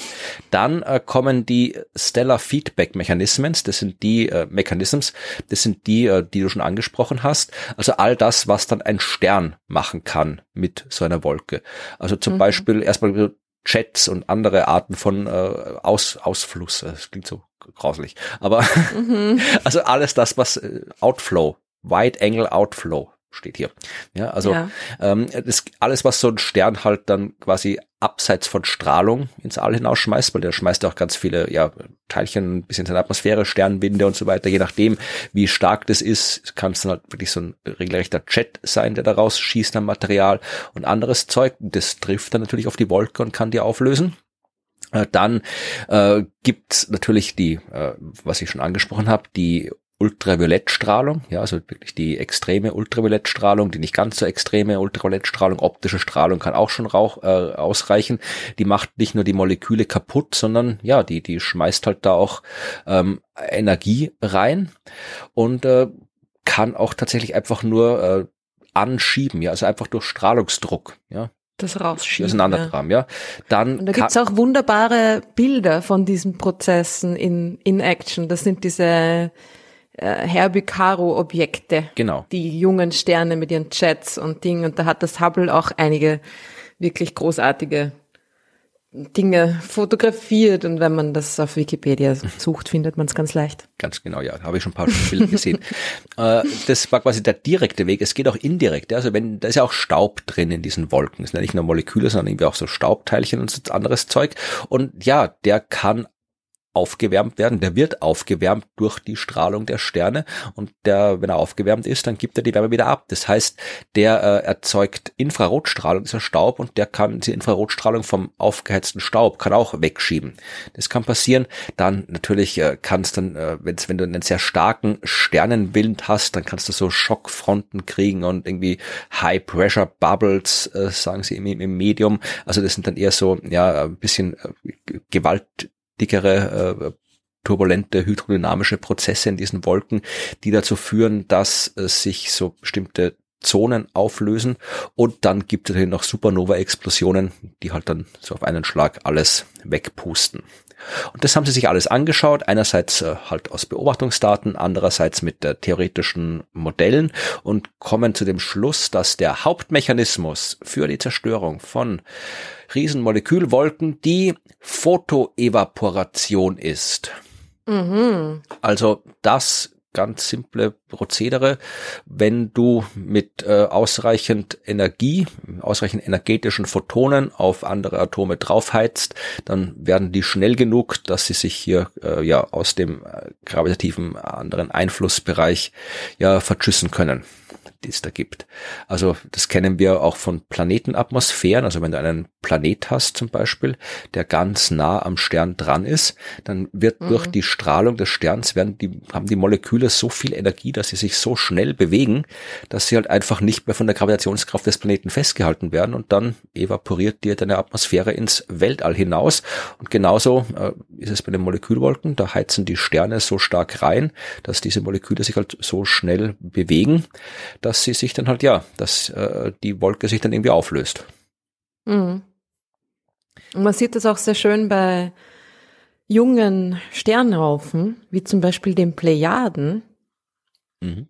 die sich ja dann quasi gerade schon von ihrer Wolke gelöst haben oder sie, sie schon evaporiert haben und man gerade noch so die letzten Fätzchen von diesen Wolken da um die jungen Sterne herumschweben sieht. Ja, das ist dann die Plejaden sind, glaube ich, so 50 Millionen Jahre alt. Grob so. x Millionen Jahre. Also irgendwie. Genau, ein paar Dutzend, sagen wir mal. Also das ist dann halt quasi gerade schon die nach der Zeit, nach diesen paar 10, 20 Millionen Jahren, die es gebraucht hat oder die es durchschnittlich braucht für so eine Molekülwolke, um sich aufzulösen. Ne? Genau, also dann das. Sind die Sterne frei und man kann sie sehen. ja, also das ist der Hauptmechanismus. Wie gesagt, die anderen Mechanismen sind jetzt nicht unwichtig, aber der Hauptmechanismus, äh, wie solche Molekülwolken sich auflösen, ist eben tatsächlich diese Photoevaporation. Und dann äh, noch ein letzter Punkt, ein vorletzter Punkt eigentlich, aber der letzte eigentliche Punkt aus der Arbeit, äh, hat das schöne Unterkapitel, äh, der Titel des entsprechenden Unterkapitels ist sehr schön und lautet Lifetime Accomplishment. Also mhm. es geht quasi so wieder wie beim Oscar der Preis fürs Lebenswerk. Äh, in dem Fall geht es um die Frage, was schafft so eine Riesenmolekülwolke über ihre ganze Lebenszeit? Also die Frage, äh, wie viel Masse, also wie viel Prozent der gesamten Wolkenmasse wird tatsächlich am Ende zu Sternen? Mhm. Hast du da eine Idee? Hm. Das ist eine sehr gute Frage, ja. Keine Ahnung. Wahrscheinlich ein kleiner Prozentsatz, zehn Prozent? Hui. Tatsächlich haben sie es auch hier wieder äh, sowohl Beobachtungsdaten als auch theoretische Modellierungen äh, benutzt, um das sich anzuschauen. Und aus den Beobachtungsdaten, das waren so äh, Surveys von äh, Galaxien in unserer Umgebung, kommen sie auf äh, zwei bis zehn Prozent und aus der ah, Sie haben mich nicht umsonst studieren lassen. und aus der Theorie kommen sie auf ungefähr zehn Prozent. Hm. Ja, ne? Na bin ich froh. Richtige Zahl gesagt. Ja, aber sie kommen dann eben auch zu dem Schluss, dass es tatsächlich das noch einer der Punkte ist, wo man sich sowohl von der Beobachtung als auch von der Theorie her sehr unsicher ist. Also das sind halt die Zahlen, die da rauskommen, aber da sind so viele Prozesse involviert, die man tatsächlich noch nicht im Detail verstanden hat, dass man da eben ja diese Zahlen zwar angeben kann, aber wenn man ehrlich ist, äh, nicht allzu viel Vertrauen in die Zahlen setzen sollte. Also das gehört mhm. zu den Punkten, die tatsächlich noch erforscht werden müssen und deswegen endet dieses Paper dann auch mit äh, einer kurzen Übersicht über die diversen äh, Teleskope, Instrumente, Suchprogramme, mit denen in Zukunft äh, diese Fragen der Riesenmolekülwolken beendet, nicht beendet, beantwortet werden sollen sie. Und ähm, ja, da, da wäre jetzt zu technisch, die alle aufzuzählen. Also ich habe hier äh, das James Webb Teleskop natürlich, äh, das macht mhm. auch das, das macht alles. Ähm, dann wird am ELT, das Extremely Large Telescope, das in den nächsten Jahren fertig wird, dieses Teil in Chile mit einem 40 Meter großen Spiegel. Ähm, dieses gigantische Teleskop wird natürlich auch entsprechende Instrumente bekommen. Und äh, da musste ich eins raussuchen wegen der Akronyme. über die wir ja schon gesprochen haben. Ähm, weißt du zufällig, wie das entsprechende, äh, ja, der, der entsprechende, wie heißt das, Feldspektrograph, Integralfeldspektrograph, also ja, das Instrument, mit dem man sowas untersucht, ja, ähm, wie äh, das äh, Vorgängerinstrument, also das, was jetzt am VLT, am Very Large Teleskop äh, drauf ist, wie das heißt? Ah, nein, das müssen die Feierlichkeiten der letzten Nacht äh, ersetzt haben das, in meinem Gehirn. Das ist der Spectrograph for Integral Field Observations in the Near Infrared. Und wenn du jetzt noch schaffst, das Akronym zu rekonstruieren, Spectrograph, also der Spektrograph für Integralfeldbeobachtungen im nahen Infrarot. Spectrograph for Integral Field Observations in the Near Infrared. Sinfonie. Sinfonie, natürlich. Oh Gott, ich habe mit dem Instrument gearbeitet. Gut. Ja, also Sinfonie ist quasi der Vorgänger und es schreibt sich wie Sinfonie, nur halt äh, mit. Es schreibt sich so wie ein Kind Symphonie schreiben würde. Genau, S-I-N-F-O-N-I. Also es fehlt für die korrekte deutsche Schreibweise, wird auch das E hinten dran fehlen, aber es heißt eben Sinfonie. So, das war jetzt eben gesagt, es gibt das Instrument. Tolles Instrument. Ja, es gibt so, das ist toll und es hängt am VLT, aber das noch größere Teleskop, das ILT, das braucht eben auch so ein Teil und das bekommt es auch und jetzt darfst du raten, wie das heißen wird. Soll ich dir wieder den vollen Namen vorlesen? E-Symphonie. ja, das wäre unoriginell. Nein, es ist das oder der High Angular Resolution Monolithic Optical and Near Infrared Integral Field Spectrograph. Harmonie. Harmonie, genau. Und auch wieder Harmonie in der Kinderrechtschreibung. Harmonie, so wie auf Deutsch, nur ohne E hinten dran. Schön. Also Sinfonie. Jetzt habe ich aber, jetzt habe ich mich aber angestrengt. jetzt muss ich eine kurze Pause machen. Ja. Also Sinfonie wird von Harmonie abgelöst. Ich verlinke gerne auch nochmal äh, das, die Seite von der ESO, weil äh, man kann sich immer schwer vorstellen, was es heißt, wenn ein Instrument an so einem Teleskop dranhängt. Das kann ein kleines Kastel sein, aber teilweise sind diese Instrumente irgendwie gigantische zwei, drei, vier Meter hohe Tanks äh, mit welchen Sachen drin. Mhm. Und auf mhm. der Homepage äh, vom ELT sieht man so ein Modell von äh, Harmony und das ist im Wesentlichen, ja, das ist ein Gebäude, kann man sagen. Also das ist schon ein. Äh, naja, das ELT selber ist halt auch das ILT, das ist schwer. Ein Gebäude. Also, ja, nein, das, ja, aber das ist, das ist so ein zweistöckiges Ding, also da gehen Treppen zwei Stockwerke hoch, da ist auch so eine kleine, mhm. kleiner Mensch hier eingebaut, also das ist schon, also anderswo wird man sagen, okay, wir haben jetzt hier so eine Fabrik gebaut und das ist die jetzt und da ist es halt das Harmony-Instrument vom ILT. Also das ist schon mhm. ein großes Teil. Und ähm, das wird hoffentlich, ja, coole, coole Sachen aufnehmen. Man, die Seite ist wirklich gut. Also da sieht man auch einen Vergleich, äh, was äh, Sinfonie quasi für Beobachtungen machen wird und dann äh, so äh, Renderings, wie es Harmonie machen wird. Und das ist ja mhm. deutlich. Muss ich mir mal anschauen. Ich bin jetzt der total nur auf James Webb irgendwie fokussiert gewesen die ganze Zeit, aber das ELT kommt ja auch bald. Nicht die NASA PR Propaganda voll voll erwischt, aber haben sie, ja. Die gute alte europäische Teleskope, die uh. dann ja, also ELT, das wird gebaut. Die sind mit dem Fundament schon fertig. Der Keller ist schon fertig. Jetzt wird das Gebäude ja, selbst ja. gebaut. Also gibt's auch, kann man sich auch, wenn ich es noch finde, verlinke ich es auch. Da gibt's auch immer schöne Baustellenfotos. Das sind auch, wer, mhm. wer gerne Baustellen mag, ja, das ist eine wirklich große, beeindruckende Baustelle. Bagger. Ja. Und äh, kann man sich auch anschauen. Also das, das wird in den nächsten Jahren fertig sein. Also Ende des Jahrzehnts auf jeden Fall soll es fertig sein. Jahrzehnts, ja. ja. Und dann dauert noch ein da bisschen, auch, aber gut. Aber dieses Integral Field Ding ist ja auch extrem cool. Ne? Was das macht, ist, dass es quasi ein Mm, es macht ein, ein Bild, aber statt dass das einzelne Bildpunkte hat, die dann zu einem Bild, das man sieht, zusammengefügt werden, ist jeder Pixel ein Spektrum. Also du hast über ein ganzes Bild mit, mit, mit Breite und Höhe äh, ein kleines Spektrum nach dem anderen. Das heißt, du kannst von deinem ganzen Bildfeld die Bewegungsinformation, die chemische Zusammensetzung, all das, was man aus einem Spektrum rauskriegt, quasi super aufgelöst rekonstruieren und das ist schon ziemlich, ziemlich geil. Ja, also wir hoffen auf ziemlich, ziemlich geile Bilder, die wir dann kriegen werden, wenn ELT und Harmony weitermachen. Ja, und äh, wie gesagt, ja, also wer, wer mehr wissen will zu dem Thema, da gibt's noch, äh, wie gesagt, kann diesen dieses Paper gern mal lesen. Äh, aber für den Einstieg reicht wahrscheinlich auch, wenn man sich mal so die Wikipedia-Seiten zu Molekülwolken anschaut. Da kriegt man auf jeden Fall schöne Bilder, die man sich anschauen kann. Ich verlinke dann auch ein bisschen was dazu. Und ja, also das sind halt, da, da gibt's halt immer coole Geschichten drüber zu erzählen. Also ich könnte jetzt noch eine Stunde weiter erzählen, über was man da jetzt konkret, also wirklich an, an aktueller Forschung da stattfindet, weil wenn wir so Molekülwolken sagen, dann, ich habe ja vorhin Kohlenmonoxid, das ist ein relativ langweiliges Molekül, das ist halt wie Kohlenstoff und ein Sauerstoff, der dranhängt.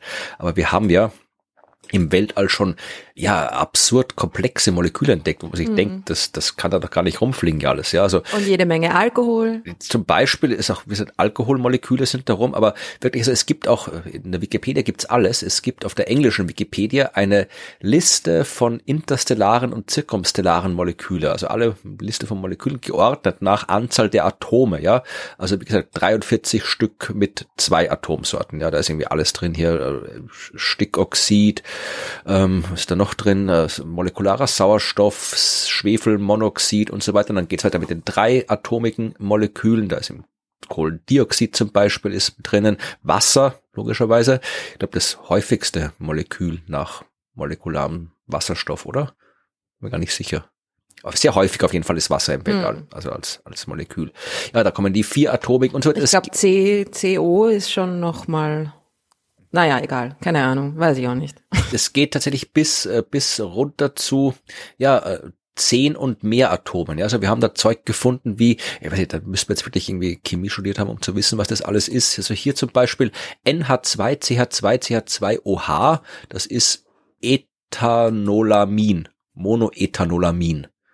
Ich habe keine Ahnung, was man mit dem Zeug macht und warum es da ist, aber äh, es schwirrt auch im Weltraum rum. Klingt so, als würde man damit irgendwie die Küche putzen können. Eine schwer entzündbare Flüssigkeit aus der Stoffgruppe der Aminoalkohole wird verwendet right. als Ersatz für Natronlauge im Backofenreinigern. Na bitte. I'm on fire today. ja, aber auch als Absorptionsmittel für Kohlenstoffdioxid und Schwefelwasserstoff äh, beim Direct Air Capture Verfahren in Atom-U-Booten. Also vielfältig einsetzbar, der das Stoff. Das mache ich eher seltener. ja, also auch solche absurden Moleküle schwirren da draußen rum. Ähm, mm. Und wie gesagt, auch halt alles dazwischen, eben wie Alkohol und äh, ich glaube Ameisensäure und natürlich auch ganz interessante biologische Moleküle. Ja, also das sind dann immer so Schlagzeilen, wo man so leicht, wenn man nicht genau weiß, worum es geht, aber so leicht verwirrt sein kann, wenn sie zum Beispiel sagen, ja, hier Proteine im Weltall entdeckt oder irgendwie sowas, ja, ähm, oder Aminosäuren im Weltall entdeckt, wo man sich denkt, das ist doch was was Lebendiges. Stimmt nicht ganz, weil es halt zwar wichtiges Teil von Leben ist, diese Moleküle, aber eben nicht selbst lebendig sind. Äh, eine ganz äh, aktuelle oder eine der aktuellsten Arbeiten zum Thema, da hat man C2H5CONH2 entdeckt in einer Wolke, in der Sagittarius B2 Molekülwolke.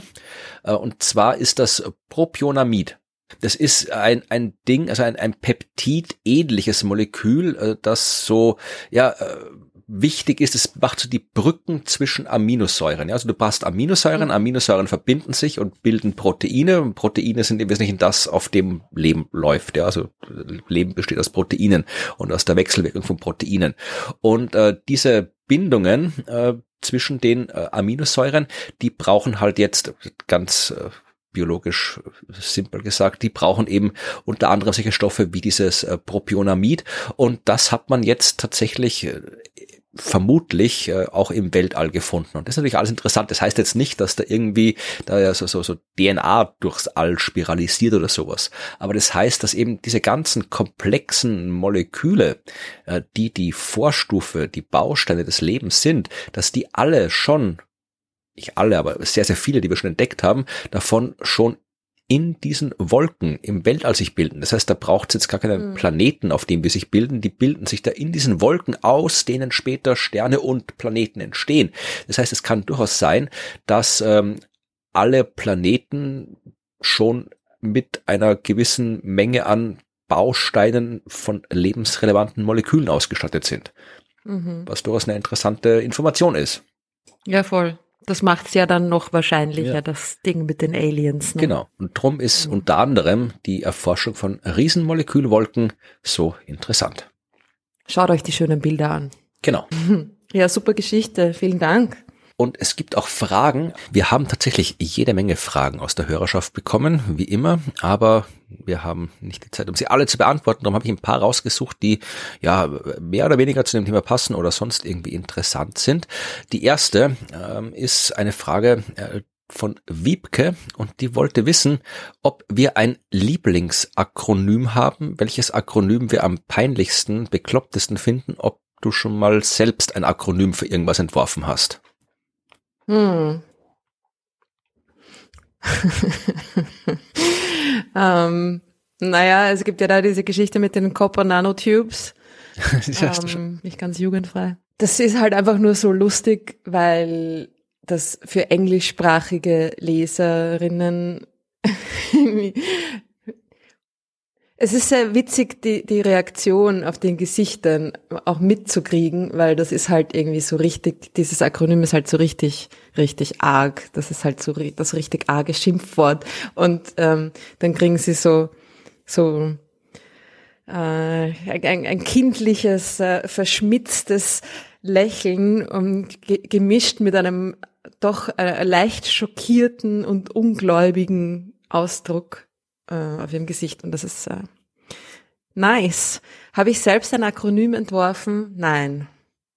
Also schon öfter darüber nachgedacht, wie man denn ein Teleskop oder ein, ein Projekt nennen könnte oder so mit Leuten spät abends im Pub. kein, kein Akronym, das es in die Realität geschafft hätte. Was mit dir? Ja, also ich habe tatsächlich Lieblingsakronym ist eine schwierige Frage, weil ich glaube, mein Lieblingsakronym ist auch das, das bekloppteste, peinlichste. Also äh, es gibt so viele, also das Lieblings schwer zu finden, aber ich fand halt das immer sehr, sehr bescheuert, dass sie ähm, bei der Geschichte mit der dunklen Materie äh, einerseits Machos und andererseits Wimps haben. Mm, mm. Ja. Äh, das da, das ist so, so, einerseits ist es eh irgendwie cool, andererseits ist es halt dann so extrem gewollt, dass man immer sich fragt, ja, wie, wie, wer war da zuerst da mit der Idee? Äh, wer hat da gedacht, ach, das machen wir jetzt auch? Und das Beste ist, äh, es gibt ja nicht nur WIMPs, also Schwächlinge, Weak Interactive Massive Particles als mögliche Quelle der dunklen Materie und die Machos, die Massive Compact Halo Objects, also sowas wie dunkle äh, schwarze Löcher, Planeten und so weiter, also keine Teilchen, sondern andere, sondern es gibt noch eine dritte Hypothese, durch die ich äh, auf Zufall gestoßen bin bei einer Recherche.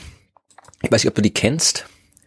Und zwar sind das, ich lese dir wieder vor, was es heißt. Und du darfst dann wieder überlegen, wie es da schon reinpasst. Wieder, schon wieder denken. Okay. Ja, das sind ähm, Robust Associations of Massive Baryonic Objects. Oh gut, das war leicht. Rambos. genau, es gibt auch noch Rambos. Ja. Die habe ich noch nie gehört. Ja, es ist tatsächlich, also es haben irgendwie hier ist Ben Moore und Joseph Silk haben das sich überlegt. Äh, ich glaube, das war so äh, in den 90ern rum. Mhm. Und äh, da geht's halt darum, dass quasi die dunkle Materie einfach halt große Haufen sind, vereinfacht gesagt. Ja, also nicht jetzt irgendwie so äh, wie bei der Macho-Hypothese, dass dann einfach irgendwo überall ja einfach große Objekte rumschwirren, die dunkel sind und wir deswegen nicht sehen können, sondern nur die Gravitationskraft spüren, also eben schwarze Löcher, Planeten, also alles Zeug, das nicht leuchtet. Das ist die Macho-Hypothese und dann haben, nachdem die sich weitestgehend nicht herausgestellt hat, äh, als nicht richtig herausgestellt hat, nicht bestätigt werden konnte, mhm. haben sich eben die beiden äh, in den 1990er Jahren gedacht, okay, na, vielleicht sind das jetzt irgendwie nicht überall verteilte einzelgroße Objekte, sondern so große Haufen von Objekten. Ja, so dunkle Haufen, wenn man so will. Und, äh, Klingt verlockend. Und da bin ich mir ziemlich sicher, dass die äh, das Wort Rambo sich äh, ab, es war so ein Backronym, also wo sie gedacht haben, wir nennen das Rambo und dann schauen wir ja, wie wir das ja, machen ja. Ja. ja. Hat sie aber, hat sie aber nicht bestätigt. Also man hat noch nichts gefunden, was irgendwie einem Rambo gleichkommt. Da ja. bin ich froh. Und, ja, ich habe tatsächlich noch kein Akronym, also kein, kein offizielles Akronym für irgendwas entwerfen müssen. Bis jetzt, glaube ich. Nee. Ja, aber könnt ihr irgendwie, äh, könnt ihr mal einen Akronym-Bastelwettbewerb einführen. Mhm. Uns Schickt uns eure Vorschläge. Überlegen, Welches Akronym braucht die Astronomie noch?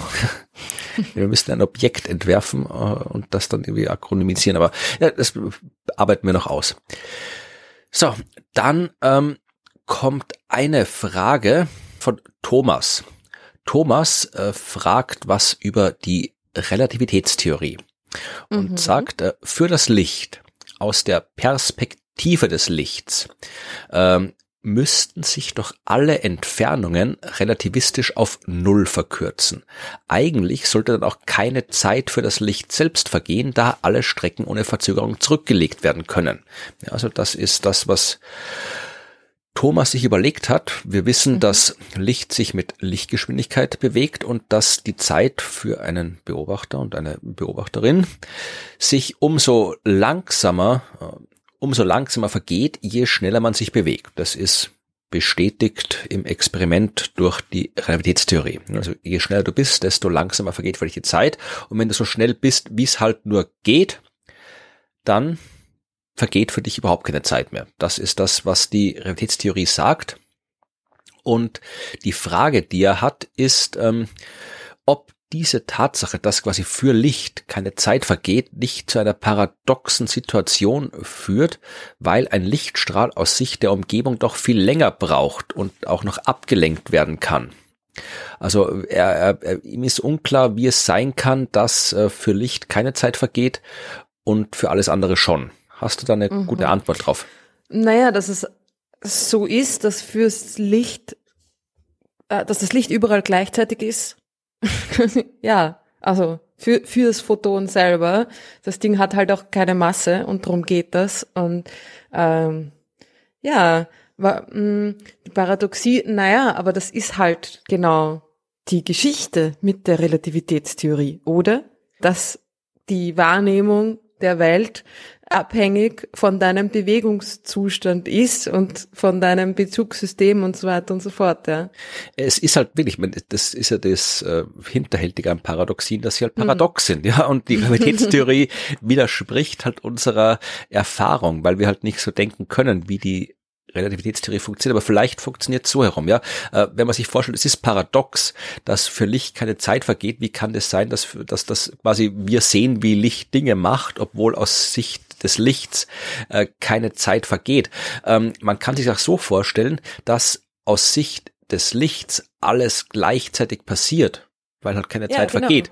Das heißt, ja. aus Licht des Sicht, äh, aus Licht des Sichts, aus Sicht des Lichts, aus Sicht des Lichts ist eh alles schon passiert und aus unserer Sicht passiert's halt irgendwie hintereinander. Das ist ja auch der, der, die Grundlage der. Ich glaube, dass die vernünftigere Ansichtsweise Sichtweise des Lichts ist, äh, dass es für das Licht die, die, die Zeit nicht gibt, anstatt dass es alles gleichzeitig, weil dann könnte man ja auch, dann kommt man, dann kommt man wirklich in Teufelsküche, weil dann sagt man, und dann ist die Zukunft schon passiert. Naja, Dann ist aber- alles vorher, vorhergesehen und determiniert und bla bla bla. Aber Naja, aber das, das, ist, ja dann wieder unsere Interpretation, ne? Naja, das ist quasi unser, unser Wunsch, dass wir gern hätten, dass alles äh, nicht determiniert ist. Aber wenn du die äh, Realitätstheorie auf eine gewisse Art und Weise ernst nimmst, dann landest du genau bei etwas, was sich das Block-Universum nennt, wo das genauso ist, dass halt quasi alles schon existiert und äh, je nachdem, wie du dich bewegst, mit welcher Geschwindigkeit passieren andere Dinge für dich gleichzeitig. Ja, also äh, wenn jetzt quasi ich hier bin und du bist in der Andromeda-Galaxie und wir bewegen uns halt aufeinander äh, in Bezug aufeinander gerade halt nicht unterschiedlich, weil wir gerade uns so bewegen, dass wir halt gerade in Bezug aufeinander in Ruhe sind, ja, dann, dann haben wir, dann nehmen wir die Zeit auf die gleiche Art wahr. Ja, also die gleichen Dinge sind in der Vergangenheit für uns und die gleichen Dinge liegen in der Zukunft für uns. Aber wenn sich einer von uns sehr, sehr viel schneller bewegt als äh, der andere, dann äh, ist auch deine Vergangenheit meine Zukunft und oder umgekehrt. Also das ist Relativitätstheorie. Und darum hat er einen schon auch gesagt, die Zeit ist eine Illusion, wenn auch eine sehr hartnäckige. Das ist ja eines der wenigen wirklich äh, verifizierten Einstein-Zitate. Also ich glaube, da wird es noch einiges an wissenschaftlicher und philosophischer Arbeit brauchen, bis man das rausgekriegt hat, was das heißt. Aber so ganz aus dem Spiel ist die, die Sache, dass halt alles schon passiert ist, ähm, noch nicht. Zumindestens, wenn wir die Realitätstheorie so verstehen, wie wir momentan glauben, sie verstanden zu haben. Mhm. Aber ist das nicht dann auch ein bisschen ein Umlegen von relativistischen Prinzipien auf unsere Welt, die sich nie mit solchen Geschwindigkeiten bewegen wird und bewegen kann? Also Nein, nein, nein. wir können uns halt einfach nicht mit Lichtgeschwindigkeit bewegen. Ja, nein, darum, das, darum geht's. Es geht quasi, was sich in Bezug auf dich bewegt. Also du kannst dir durchaus einen Beobachter vorstellen, der auf irgendeinem Planeten irgendwie weiß Gott wie weit sitzt, der sich halt äh, aufgrund von irgendwelchen, da bewegt sich halt der Stern so schnell im Vergleich zu unserem Stern. Also da musst du ja gar nicht irgendwie dich rumbewegen. Also das ist einfach die Relativgeschwindigkeit kann ja durchaus sehr schnell sein. Und dann sind halt Dinge, die für uns auf der Erde in der Zukunft liegen, sind in dem seiner Vergangenheit. In, also man kann sich das ohne Bilder schlecht vorstellen. Ich verlinke ein Buch, ein sehr schönes Buch zu dem Thema, ähm, wo das alles beschrieben ist. Aber dann ist aus der, wenn quasi der äh, ins Universum hinausschaut, gesagt, du siehst ja die Vergangenheit, wenn du ins Universum hinausschaust, ja. Und ähm, der sieht dann halt quasi etwas, was seine Vergangenheit ist, was wir aber noch gar nicht erlebt haben, weil es bei uns im Zukunftslichtkegel quasi liegt. Also das, das ist alles, kann man alles mathematisch entsprechend formulieren. Das ist alles, das ist alles so in der Realitätstheorie drinnen. Und aus, wenn der das Universum sieht, sagt okay, hier, das ist alles schon passiert. Und wenn wir auf die, das gleiche Universum schauen, dann ist das für uns aber noch nicht passiert. Und wenn das aber aus seiner Sicht quasi schon passiert ist, also Vergangenheit ist und nicht mehr geändert werden kann, dann ist es, wenn es gleichzeitig unsere Zukunft ist, äh, folgt halt daraus, dass auch unsere Zukunft schon feststeht. Und das Ganze geht ja umgekehrt auch. Also das geht ja für alles drum, eben das Block-Universum, wo halt quasi alles schon passiert ist und das, was du erlebst, halt einfach davon auf, davon abhängt, wie du dich durch dieses Block-Universum bewegst, vereinfacht gesagt, in Bezug auf andere. Das bestimmt deine Wahrnehmung von Vergangenheit und Zukunft. Das, ich check das jetzt auch gerade irgendwie nicht ganz. Vielleicht müssen wir da nochmal drüber reden, Es ist wenn schwer. ich mehr geschlafen habe. Ja, es ist, oder wir hätten gestern Abend drüber reden müssen, dann hättest du alles verstanden.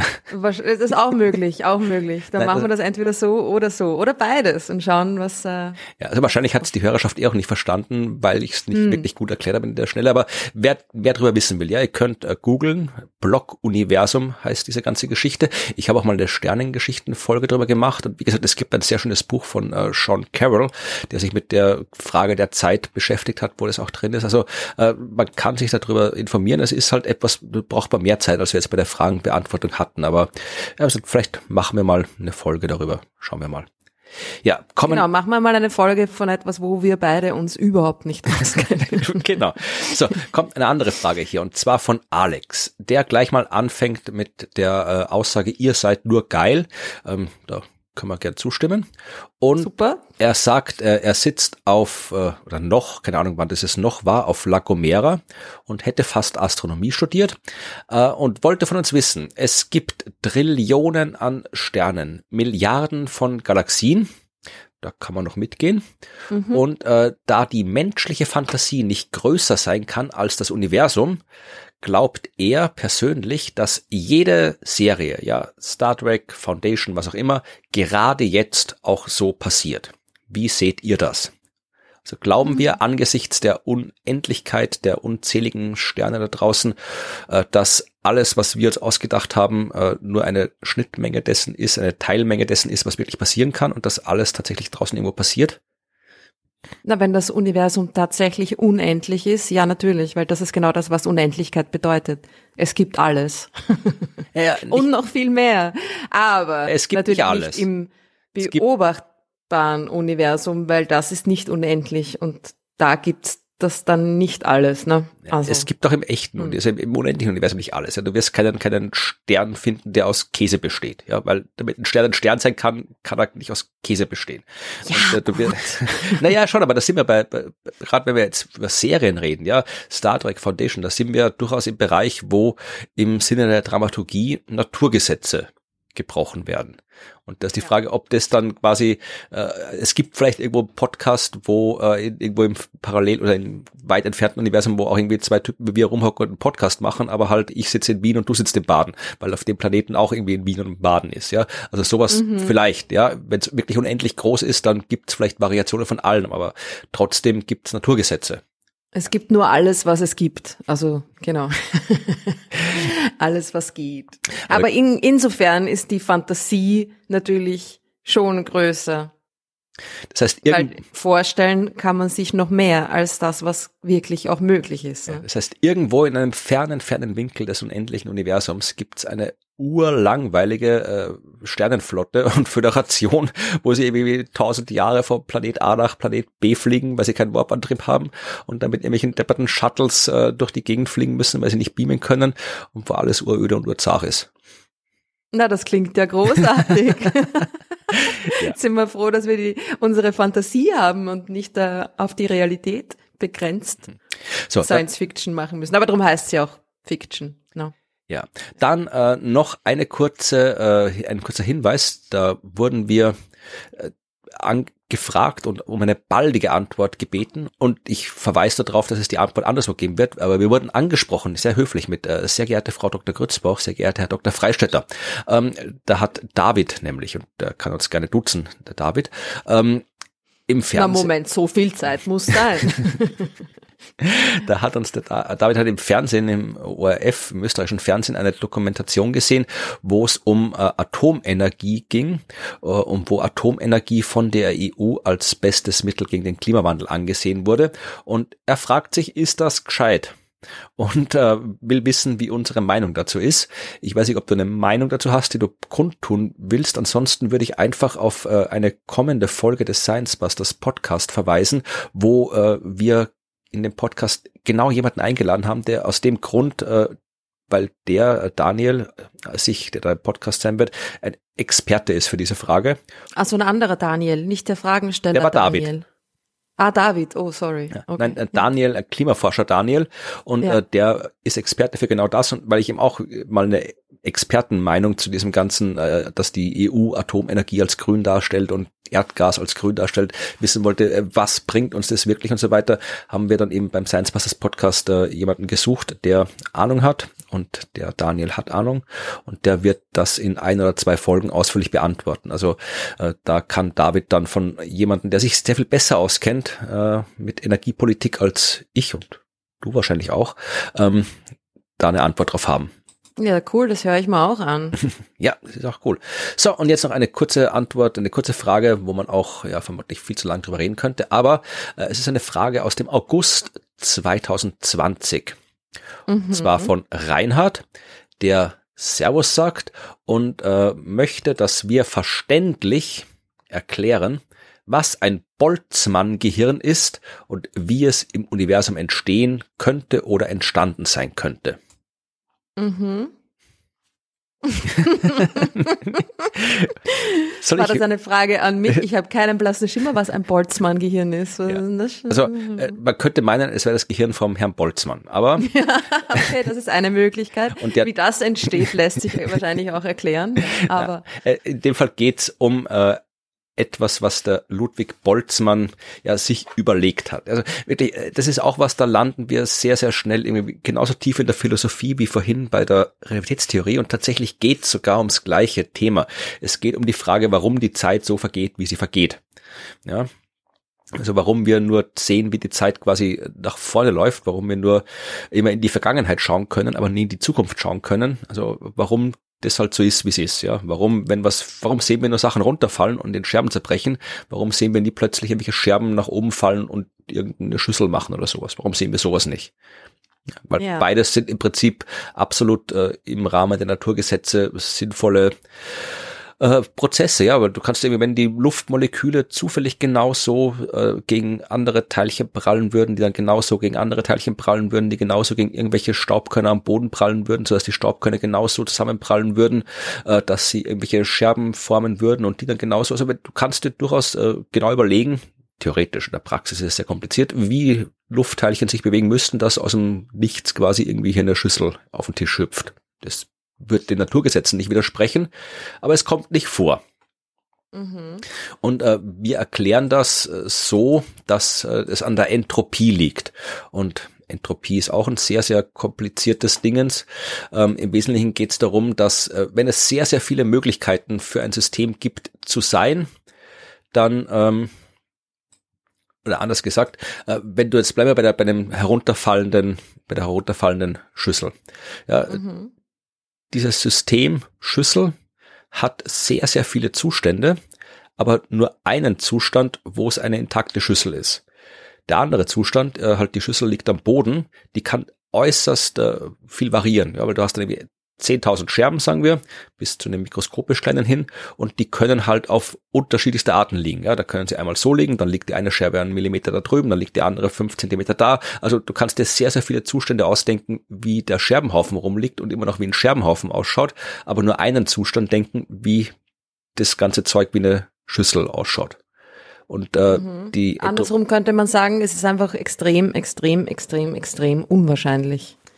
Ja, eh, aber darum geht's. Ähm, es geht halt äh, bei, der, bei diesem ganzen Entropie-Zeitkonzept zu sagen, dass äh, das, du das halt irgendwie formalisieren willst, außer jetzt nicht nur sagen, es ist halt unwahrscheinlich, dass es passiert, sondern äh, sagen, warum es unwahrscheinlich ist, weil wenn sich alles zufällig genau irgendwie anordnet, dann ist es halt, weil es sehr, sehr, sehr viel mehr Zustände gibt, äh, wie der Scherbenhaufen ausschauen kann, hat das quasi eine, hat der Scherbenhaufen eine hohe Entropie. Ja, und es gibt ganz, ganz wenige Zustände, wie diese ganze Materie eine Schüssel formt. Das heißt, es hat eine niedrige Entropie und dann sagt mhm. eben die Thermodynamik, dass äh, eben ein System immer von hoher Entropie zu niedriger geht oder umgekehrt, schon vergessen, niedriger zu hoher. Umgekehrt. Ja. und deswegen sehen wir halt nur, wie äh, Tassen und Schüsseln zu Scherben werden, aber nicht wie Scherbenhaufen zu was Ganzem werden, weil es halt wenn du an dem Scherbenhaufen rumtust, es immer wahrscheinlicher ist, dass ein anderer Scherbenhaufen rauskommt, der immer noch wie ein Scherbenhaufen ausschaut. Mhm. Das ist jetzt, wie gesagt, ganz, ganz, ganz, ganz simpel, was Entropie ist. Und ähm, das ist halt trotzdem die Frage, warum, und das, die Entropie wird halt immer so als äh, Ursache angesehen, warum wir die Zeit äh, vergehen sehen, ja, weil wir halt das, das Universum halt quasi so fortschreitet und wir halt ähm, ja, die, die Entropie für die Existenz des Zeitpfeils verantwortlich ist, weil die Entropie so fast das einzige physikalische Konzept ist, das eben so eine Richtung eingebaut hat. Die ganzen anderen, mhm. so wie Bewegungsgesetze und alles, die haben ja alle keine Zeitrichtung drinnen. Ja, die können ja alle vorwärts und rückwärts laufen und trotzdem eins zu eins genau gleich äh, funktionieren und beschrieben werden. Also ich kannst, du kannst dir eine Animation anschauen von der Bewegung der Himmelskörper und könntest nicht herausfinden, ob die vorwärts oder rückwärts läuft. Das mhm. lässt sich nicht entscheiden. Aber durch die Entropie kannst du eben durchaus entscheiden, ob jetzt irgendwie ein fallende, eine fallende Tasse, ob du den Film vorwärts oder rückwärts siehst, weil die mhm. Entropie dann eine Zeit, also eine, eine, Richtung reinbringt. Und drum hat man immer probiert, die Entropie verantwortlich zu machen für die Art und Weise, wie wir die Zeit wahrnehmen. Das führt aber zu einer einer, ja, einer, einer Paradoxie, weil wenn tatsächlich die Zukunft immer der Zustand ist, der ähm, mehr Entropie hat als die Gegenwart, ja. Wenn das Universum als Ganzes immer in noch ent hochentropischere Zustände übergeht, dann müssen wir mit einem extrem geordneten Zustand angefangen haben im Urknall. Mhm. Weil dann, und da ist die Frage, warum das so sein? Also das wissen wir nicht. Und um diese ganzen Probleme, die halt bei dieser ganzen Entropie-Zeitgeschichte auftauchen, zu illustrieren, gibt's eben das Konzept der Boltzmann-Gehirne. Weil du kannst dir vorstellen, das Universum ist einfach, was ja die Fall wahrscheinlicher wäre, einfach eine, eine chaotische Suppe an Teilchen. Die schwirren rum. Mhm. Also es ist, ist wieder Scherbenhaufen. Ja? Der Scherbenhaufen ist die chaotische Teilchensuppe. Er hat wesentlich mehr Zustände als halt irgendwie was, was wohlgeordnetes, wie zum Beispiel ein Stern, der von einem Planet umkreist wird. Ja, da müssen die ganze Materie schon auf ganz bestimmte Art zusammenkommen. Und ähm, jetzt kann man sagen, okay, das Universum ist halt einfach, hat, hat doch vielleicht gar keinen Urknall, sondern ist einfach unendlich, war immer schon da, wird immer da sein. Und da schwirrt halt die Materie rum, chaotisch. Und irgendwann wird's halt genauso wie halt ab und zu mal theoretisch die Scherben äh, auf den Tisch hüpfen und eine Tasse formen können. Irgendwann werden diese Teilchen genau so zusammenkommen, dass sich ein Mensch bildet mit einem Gehirn bildet und in dem Gehirn Erinnerungen sind und der Mensch denkt sich, ha, na schau, jetzt sitze ich hier und dreht mit der Rude und mache einen Podcast. Und äh, wir haben gestern Party gemacht und vorgestern waren wir in Wien im Theater und davor haben wir das gemacht. Und vor viereinhalb Milliarden Jahren ist die Erde entstanden, alles das, aber das denke ich mir alles, aber tatsächlich habe ich vor einem äh, Sekundenbruch, der noch gar nicht existiert und bin in einem Sekundenbruch dann schon wieder weg. Mhm. Weil einfach aus diesen zufälligen Fluktuationen in einem zeitlich unendlichen Universum die Materie gerade so zusammengekommen ist, dass halt irgendwie mein Hirn oder dein Hirn kann ja auch sein, äh, gerade so zustande gekommen ist, wie es wie es passiert ist. Ja, das ist die Hypothese der Boltzmann-Gehirne. Boah, das finde ich urspuk. ja, eh, weil es halt irgendwie, man kann nicht wirklich was dagegen sagen, ob so ist oder nicht. Äh, Okay, aber na gut, das, das heißt, ähm, das ist so für mich so ein bisschen, ich hatte auch so eine Phase als Teenager, wo man dann irgendwie glaubt, was ist, wenn ich mir das alles nur ausdenke und andere Leute existieren gar nicht wirklich. Und ja, schau, hättest du ein bisschen so, ne? intensiver nachgedacht, dann wärst du eine berühmte Physikerin geworden. Die ganze, ja, genau. Ähm, ja, ich habe das Buch Sophies Welt gelesen, ja, ja, kennst du sicher auch, oder? Ja. ja, genau. Dass mir mein Vater, wie ich 14 war, mein Vater war Bibliothekar, äh, mitgebracht hat aus der Bibliothek und gesagt hat, lies das mal. Und in dem Buch geht es um eine 14-Jährige und die Beziehung zu ihrem Vater und Ding. Und dann wird das alles so verschachtelt und ich war dann plötzlich Teil von der Geschichte. Oh Gott. Ja. Ähm, aber irgendwie, ich meine, man geht da irgendwie durch solche Phasen durch, ja, und hat dann, denkt sich solche Sachen aus. Das ist so ein bisschen ein, ein, ein, ein jugendlicher Identitätsfindungsprozess eher, oder? äh, weil ich weiß nicht, dass man, man kann doch nicht da bei dieser Vorstellung bleiben, dass alle anderen Leute in Wirklichkeit nicht existieren, sondern ja, kann schon. Na gut, man selber würde dann ja auch nicht wirklich existieren in dieser, in diesem Boltzmann-Gehirnansatz, sondern, also es wäre nur ein momentanes Existieren und dann löst man sich wieder auf, oder wie? Ja, eh, aber das weißt du ja Aber das ist doch auch nicht irgendwie naturgesetzmäßig entsprechend, weil wieso sollte ich mich dann auch zufällig einfach wieder auflösen? Naja, weil halt das eine Fluktuation ist. Also du kannst einfach, das fluktuiert so vor sich hin. Ja, aber es gibt ja dann, es gibt ja dann chemische Prozesse und die Schwerkraft und Dings, die mich zusammenhält als Wesen. Also wenn ich mich mal irgendwie zufällig da gebildet habe und dieser Tisch vor mir hat sich auch gerade zufällig gebildet und der ganze Planet und Vielleicht hat sich nur die Sonne und die Galaxien, es hat sich alles gerade als Fluktuation ja. zufällig gebildet gebildet. Es kann sich auch ein Hirn gebildet haben, das einfach nur äh, halt glaubt, dass er da gerade einen, einen, Tisch vor sich sieht, weil das ja ganze Sinneswahrnehmung ist ja nur irgendwie ein Signal im Hirn. Dein Auge sieht ja nichts. Dein Auge, da kommt nur irgendwie äh, elektromagnetische Strahlung rein und dein Hirn denkt sich dann was dazu. Also das kannst du theoretisch auch auch äh, ohne Auge und ohne Tisch und so weiter hinkriegen. Vielleicht ist einfach nur ganz kurz für einen Sekunden. Vielleicht kann man das sogar auch ohne Hirn hinkriegen. Puh, das, das weiß ich nicht. Plopp und alles löst sich in sich selbst auf.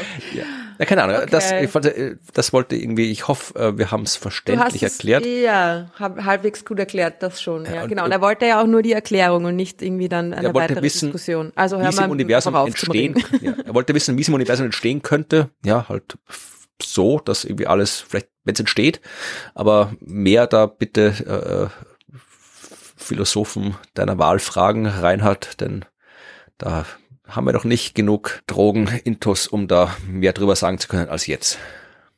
Genau, dann hm, begeben wir uns doch wieder ein bisschen mehr der Realität zu genau. und schauen wir uns an, was es Neues auf der Sternwarte gibt. Genau, es gibt Neues auf der Sternwarte. Es gibt äh, ein neues Semester mit neuen Vorlesungen. Zwei Vorlesungen besucht Evi in diesem Sommersemester und über die sprechen wir, weil Neues von der Sternwarte soll ja auch darüber informieren, was man denn so erlebt, wenn man Astronomie studiert.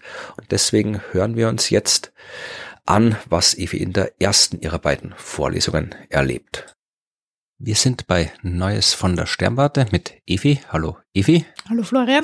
Und wir machen heute das, weswegen es diese Rubrik gibt, nämlich davon erzählen, was man im Astronomiestudium macht. Das neue Semester läuft seit ein paar Wochen und Evi belegt zwei Vorlesungen, zwei Lehrveranstaltungen im Sommersemester und in dieser Folge reden wir über eine und in der nächsten Folge über die andere. Und mit welcher fangen wir an? Mit ähm, Science Communications.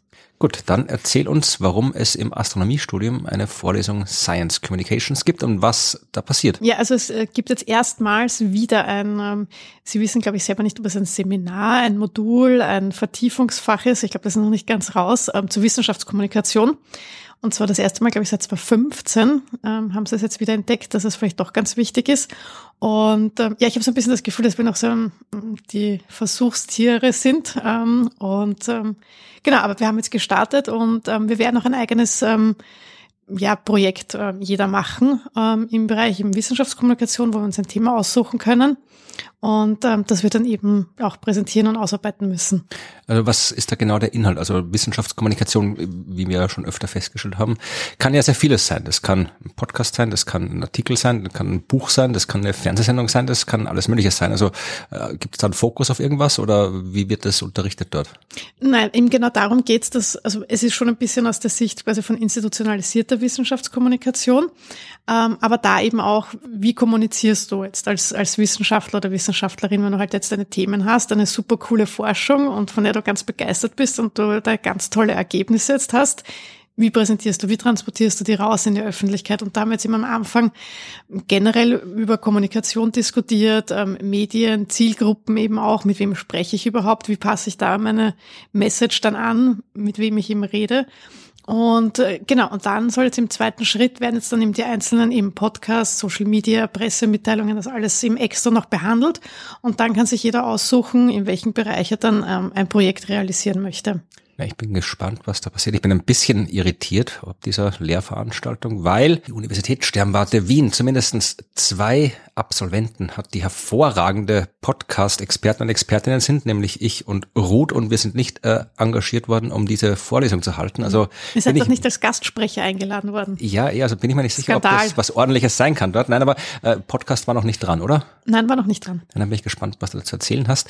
Ähm, wie ist denn da das Publikum? Also äh, weil eigentlich, du sagst, das ist, man lernt, wie man wissenschaftliche Ergebnisse präsentiert. Sind das da ja Doktorandinnen, Doktoranden, Postdocs, die schon Ergebnisse haben, oder sind das eher irgendwie so zwei, dritt, viert, fünft Semester, also wirklich, die noch quasi nichts geforscht haben? Mm, also ich, ich kenne jetzt nicht alle aus dem Kurs. Ähm, die, die ich jetzt so vom Sehen her kenne, sind alle so Bachelor-Master-Studenten noch. Ja. Okay. Also Aber das sollte ja einen nicht davon abhalten, dass man auch ähm, astronomische Themen ja kommunizieren kann. Nein, nein, eh nicht, überhaupt nicht. Ich habe mich nur interessiert, ob es jetzt quasi wirklich so ein Praxisseminar ist, wo du sagst, okay, du hast jetzt deine DIS fertig geschrieben, du sollst jetzt gefälligst auch lernen, wie du diese Informationen verbreiten kannst, oder? Nein, wenn es ein Postdoc-Seminar wäre, dann wäre ich kleine Bachelorstudentin nicht zugelassen. Nee, weiß man nicht, ob das muss ja nicht explizit so ausgeschrieben sein, aber äh, es wäre ja auch möglich, so wie es jetzt ist, dass man einfach sagt, Wissenschaftskommunikation ist generell wichtig, wenn man eine Wissenschaft äh, lernt. Das heißt, wir bieten das eben auch so als Grundlagenseminar an. Genau, weil es geht eher so in die Richtung. Von dem her finde ich es auch wirklich gut, dass man da wirklich schon am Anfang die Studentinnen äh, mitnimmt und ihnen eben auch ähm, sagt, dass eben Wissenschaftskommunikation auch ein Teil eigentlich vom wissenschaftlichen Leben sein sollte. Ist die Vorlesung, äh, gut, ist die Vorlesung gut ist, vielleicht ist die falsche Frage, aber normalerweise sind ja auf der Sternwarte Leute, die äh, Expertinnen und Experten in Astronomie sind. Ähm, du hast jetzt in einem anderen Leben Kommunikationswissenschaft studiert, das heißt, du weißt da auch schon ein bisschen was drüber. Äh, Gibt es mittlerweile kommunikationswissenschaftliche Expertise an der Sternwarte oder sind das Leute, die wenn ich will das überhaupt nicht das Schlechte sehen, ich habe das ja auch mir alles selbst beigebracht, ich bin ja auch Autodidakt, was die ganze Kommunikation angeht. Und trotzdem halte ich durchaus auch an Universitäten Lehrveranstaltungen zu dem Thema. Ja, also das muss ja nicht heißen, dass man das nicht kann deswegen. Also mich würde nur interessieren, ob die Leute, die das jetzt da unterrichten, ob das vielleicht Leute sind, die vielleicht irgendwie schon auf nebenbei ähm, ein anderes Studium haben, die von einer anderen Fakultät vielleicht kommen, oder ob das auch Leute sind, die das ja so nebenbei selbst gemacht haben und jetzt weitervermitteln? Ja, teils, teils. Also ich glaube, ähm, also mein Eindruck ist jetzt eben der, dass es schon so ein bisschen von der Pike auf selber gelernt ist, beziehungsweise dann eben auch im eigenen Interesse halt dann ähm, sich in der, in die Richtung weitergebildet haben. Sag's jetzt mal so. Ich bin gespannt. Und weißt du schon, äh, habt ihr schon irgendwie was Konkretes, Praktisches gemacht oder war alles nur theoretisch bis jetzt? Nein, also ich bin jetzt noch ziemlich am Anfang. Da ist jetzt eben die ersten drei, vier Einheiten sind jetzt quasi dieser theoretische Background, der da jetzt gebildet werden soll, wo wir eben eben grundsätzlich über Kommunikation sprechen, ähm, wie Medien funktionieren, welche Medien gibt es überhaupt. Ähm, und das ist dann quasi die Grundlage, von der wir dann unsere Projekte selber starten werden. Ich bin übrigens überlegen, ob ich Podcasts oder Pressemitteilungen machen soll. Bin mir noch nicht sicher. Ja, du kannst einfach hier diesen Podcast nehmen, dann abgeben und fertig, dann Spaß der Arbeit. Äh, nein, so einfach ist es nicht, weil ich muss dann, also wenn ich einen Podcast mache, dann muss ich eine Folge auch produzieren und da halt ein astronomisches Thema dann behandeln. Naja, wir haben auch schon oft genug über astronomische Themen gesprochen und wir könnten ein Special machen. Studieren ist auch astronomisches Thema, ja, also ich glaube, das ist nicht das, was Sie sich vorgestellt haben. Ja, da haben Sie aber keine Ahnung von Kommunikation, behaupte ich jetzt einfach mal, weil äh, man kann. Aber das wäre doch Schummeln, oder? Nein, überhaupt nicht. Also genauso wie man über die Forschung berichten muss, ist ja, das hört man doch immer wieder. Man darf nicht nur die Ergebnisse vermitteln, man muss auch die Methoden vermitteln und stimmt, ja. darüber reden, wie man forscht, wie man lernt, wie man ausgebildet wird. Also ein Podcast übers Astronomiestudium ist für mich astreine Wissenschaftskommunikation. Dann mache ich einfach einen Zusammenschnitt und gebe das ab und fertig, oder? Ja, na, warum nicht? Also das ist ja. Nein. Na, natürlich kannst du da schon was eigenes machen, aber ich hätte jetzt nichts Verwerfliches dran gefunden, das zu nehmen, weil warum nicht? Du machst das ja. ja ich bin ja auch überlegen, deswegen, ich habe mich ja noch nicht entschieden. Bin gespannt und ja, Pressemitteilungen sind langweilig. Nein. nee, ich überlege, ich würde ja später irgendwann einmal ja gerne so im wissenschaftsjournalistischen Bereich tätig werden. Ja, aber dann musst du die ja lesen, die Pressemitteilungen, nicht schreiben. Ja, nein, wieso, weiß ich ja nicht. weiß ich noch nicht. Muss ich ja dann auch, aber es wäre halt eben in Richtung Schreiben. Deswegen überlege ich eben, ob ich das machen soll, wo ich ihm was schreiben muss oder etwas, wo ich sprechen soll. Ich weiß es noch. Ich überlege noch am Thema ja auch. Also ich bin mir noch nicht sicher, über welches Thema ich dann quasi mein Projekt machen möchte schon überlegt, Weltraumwetter oder so, weil das finde ich ja so spannend. Weltraumwettervorhersage per Podcast. Genau. Und da würden sich dann eigentlich eher wieder die Podcasts anbieten, dass ich da eine Folge mache. Ja, es kommt darauf an, wenn du jetzt quasi, ob es aktuell sein soll, ob was Allgemeines sein soll, ob es die Geschichte des Weltraumwetters sein soll. Das, das wäre ein Podcast-Thema. Jeden Tag, wie das wie der Wetterbericht, das ist dann vermutlich eher schriftlich besser. Ich glaube, ich werde Podcasts machen. Irgendwie reizt mich das, glaube ich, ein bisschen mehr. Ja, aber dann, dann musst du auch die ganze Hardware und Software. Äh, ja, kann ich, kann ich mit dir dann ausborgen von dir? die kannst du auf jeden Fall ausborgen, aber. Kann ich das Mikro haben? Darf ich das mitnehmen? Das Mikro kannst haben, da habe ich genug, aber das eigentlich knifflige ist, äh, wo ich am längsten gelernt habe, ist dann die ganze äh, Software zum Schneiden. Wenn man da eine professionelle haben will, die ist, die ist, muss man sich ein bisschen einarbeiten und bis man dann halbwegs. Ich habe die ersten 70 Folgen meines Podcasts äh, aufgenommen mit einem verkehrt herum Mikrofon. Absichtlich? Nein, ich habe einfach nur, ich habe keine Ahnung von Mikrofonen gehabt und habe nicht gewusst, wie rum man das Ding aufstellt und habe halt äh, ins falsche Ende gesprochen. Also nicht in das Ende, wo das Kabel rauskommt. Ja, so blöd war ich nicht, aber so ein Mikrofon hat ja einen gewisse Kegel, also wo es das, den Ton auffängt und ich habe ihn von der falschen Seite angesprochen. Also man, man, es ist nicht trivial. Also alle Leute glauben, man nimmt ein Mikro, redet rein und dann hat man einen Podcast, aber bisschen was steckt schon dahinter. Es ist halt immer eine gestalterische Entscheidung auch dabei, was man drin lässt, was man rausschneidet, wie man es zusammenschneidet und so weiter. Also es ist, ich bin mich interessiert, ob ihr das alles lernt in der Vorlesung oder ob das irgendwas ist, was man sich selbst zusammenbasteln muss. Und du meinst jetzt das Technische, also? Ja, auch so das Technische und auch das Gestalterische, weil müsst vermutlich eigentlich ein ganzes Semester damit verbringen, wenn man alles unterbringen will vernünftig. Das wollte ich gerade sagen. Also ich glaube, äh, Podcasts würde ein eigenes ähm, Seminar schon ergeben. Ja, eh. Und wenn die Sternmatte das anbieten will, dann sollen sie mich fragen, dann mache ich das gerne für sie. Oh, bietest du dich gerade an? Naja, ich, ich bin selbstständig. Man kann mich für alles buchen. Wenn man mir Geld gibt, mache ich Sachen. Das ist mein ich Job. Ich glaube nicht, dass wir Geld haben. Naja, wenn man an der Uni was Lehrveranstaltung macht, dann muss es Geld geben. Das ist gesetzlich geregelt. So. So schaut's aus. Genau. Ja, na dann. Ich werde es weiterleiten. Ich werde dich vermitteln, ich werde meine Beziehungen spielen lassen. Bitte sehr, ja. Ja, dann bin mal gespannt, was wir hören, wenn das Semester weiter fortschreitet. Wenn Oder lesen. Wenn du dich, ich wollte sagen, wenn wir von dir hören, für was ja. du dich entschieden hast. Okay. Und wenn es dann was zu hören gibt als Endprodukt, dann können wir das ja auch hier im Podcast entsprechend unterbringen. Ja, gerne. Und in der nächsten Folge schauen wir dann, was die zweite Lehrveranstaltung ist, die du dir ausgesucht hast. Bis genau. dann. Bis dann. Tschüss. Na, dem kann ich mich nur anschließen. Ich bin schon wahnsinnig gespannt, was da dabei rauskommt bei dieser Vorlesung. Ja, eh. hm, weißt du, wer das überhaupt macht? Hast du sie gefragt? Ja, ja, ich weiß. Kennen wir diese Leute? Ja, die kennen wir. Also man, man kann es auch nachschauen, das ist jetzt wie keine Geheiminformation, ist der, der Stefan Wallner äh, ist quasi der, der Chef der ganzen Lehrveranstaltung, der Chef, aber der macht auf jeden Fall äh, großen Teil der Lehrveranstaltung und dann kommen immer wieder so äh, andere Leute, die halt dann so für, für den Podcast-Teil kommt jemand spezieller und für den Teil, also die Details weiß ich alle nicht, aber ich weiß, dass auf jeden Fall der Stefan Wallner, den du ja kennst, äh, der auch früher Öffentlichkeitsarbeit gemacht hat in der Sternwarte und jetzt, glaube ich, viel so Lichtverschmutzungsprojekte äh, macht, wenn ich mich richtig erinnere.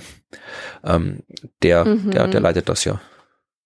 Okay. Naja, weil es gab ja, also wo sie gesagt hat, dass irgendwie schon seit fünf Jahren keine, keine Science Communication Veranstaltung war. Oder war, war das 2015? Ja. I don't know, whatever. Das stimmt auch nicht ganz, weil wir hatten 2018, genau, diese Lehrveranstaltung mit dem mobilen Planetarium der Uni-Sternwarte. Und da, das war eben auch sehr ähnlich wie das, was sie da beschrieben hat, so eine Mischung aus Praktikum und Seminar und Vorlesung und keine Ahnung was. Also habt ihr da wirklich und, auch Theorie, Wissenschaftskommunikation gemacht oder Planetarium aufblasen? Nicht wirklich.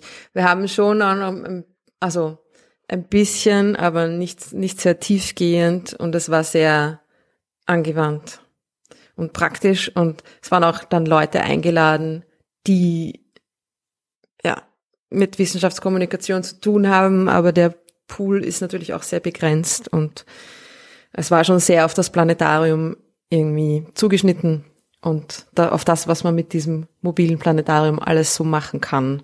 Das heißt, das ist jetzt natürlich viel umfangreicher und weitreichender, hoffe ich, konzipiert und ja, oder klingt so. Ja, weil da wirklich auch so Projekte um, ähm. gemacht werden am Ende, also wo dann sich ja, aussuchen, irgendwas zu präsentieren. Ja, also ich bin gespannt.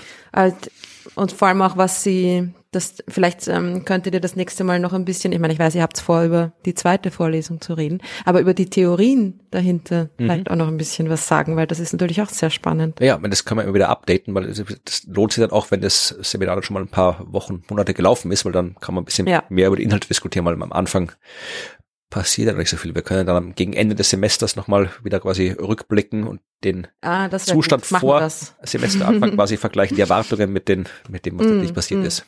Ja, na, ich bin schon gespannt. Ja, und dann, Klingt spannend. Mhm. Dann werden wir auf jeden Fall hoffentlich für die nächste Podcast-Lehrveranstaltung äh, gefälligst eingeladen.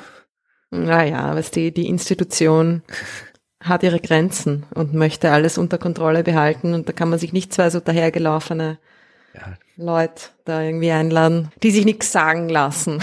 Ja, die Universität hat die Tendenz, den Status quo zu implementieren. So ist es.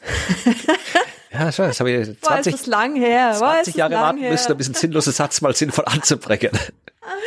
Schön gemacht, das hast du wirklich schön gemacht. Okay, nein, das erklären wir jetzt nicht, was es damit auf sich ja, hat. Ja, es ist, da hätte man, ähm, hätte man vor 20 Jahren dabei sein müssen. Genau. Egal, aber ja, es stimmt. Also die Universität ist in vielen Dingen sind sie nicht so innovativ, wie sie sein könnten. Also ja, bevor wir jetzt hier schimpfen, mal ab, was sie wirklich machen, wenn sie Podcasts lernen. Vielleicht wird es eh ganz großartig und dann schauen wir blöd. Aber ja, es kann auch sein, ja. ja, aber wie gesagt, es schadet. Ich habe, wir haben ja auch schon irgendwie Lehrveranstaltungen gemacht, ähm, auch zu, zu Wissenschaftskommunikation, auch zu Podcasts schon. Also das, hm. ja, wir werden schon sehen. Irgendwann. Schauen wir mal. Ja, naja dann bleibt uns ja eigentlich nur noch uns zu bedanken, oder? Ja, machen wir das. Bedanken ist immer gut. Und tatsächlich können wir auch, bevor wir uns bedanken, noch das sagen, was äh, ich in München gehört habe.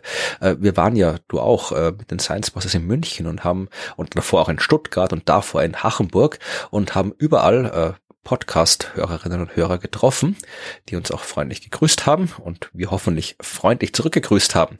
Und äh, mit einer Hörerin aus München haben wir ein bisschen, oder ich weiß gar nicht, wo du da warst, ähm, habe ich auf jeden Fall ein bisschen diskutiert, äh, die wissen wollte, wie viel äh, Geld wir denn von Spotify kriegen und wie groß unser Anteil ist und ob das wirklich so ist, dass man da wirklich nur Centbeträge kriegt für jedes Mal äh, downloaden.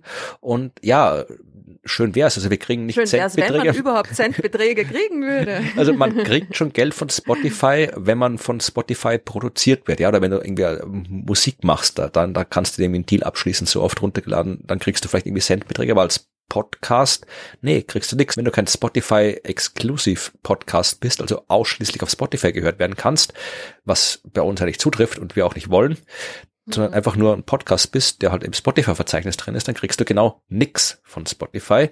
Äh, selbst wenn ihr was für Spotify zahlt, dann kriegt das Spotify, aber wir nicht. Und gleiches gilt für alle anderen Podcast-Plattformen, die da draußen so sind. Äh, wir kriegen von allen nichts. Ja.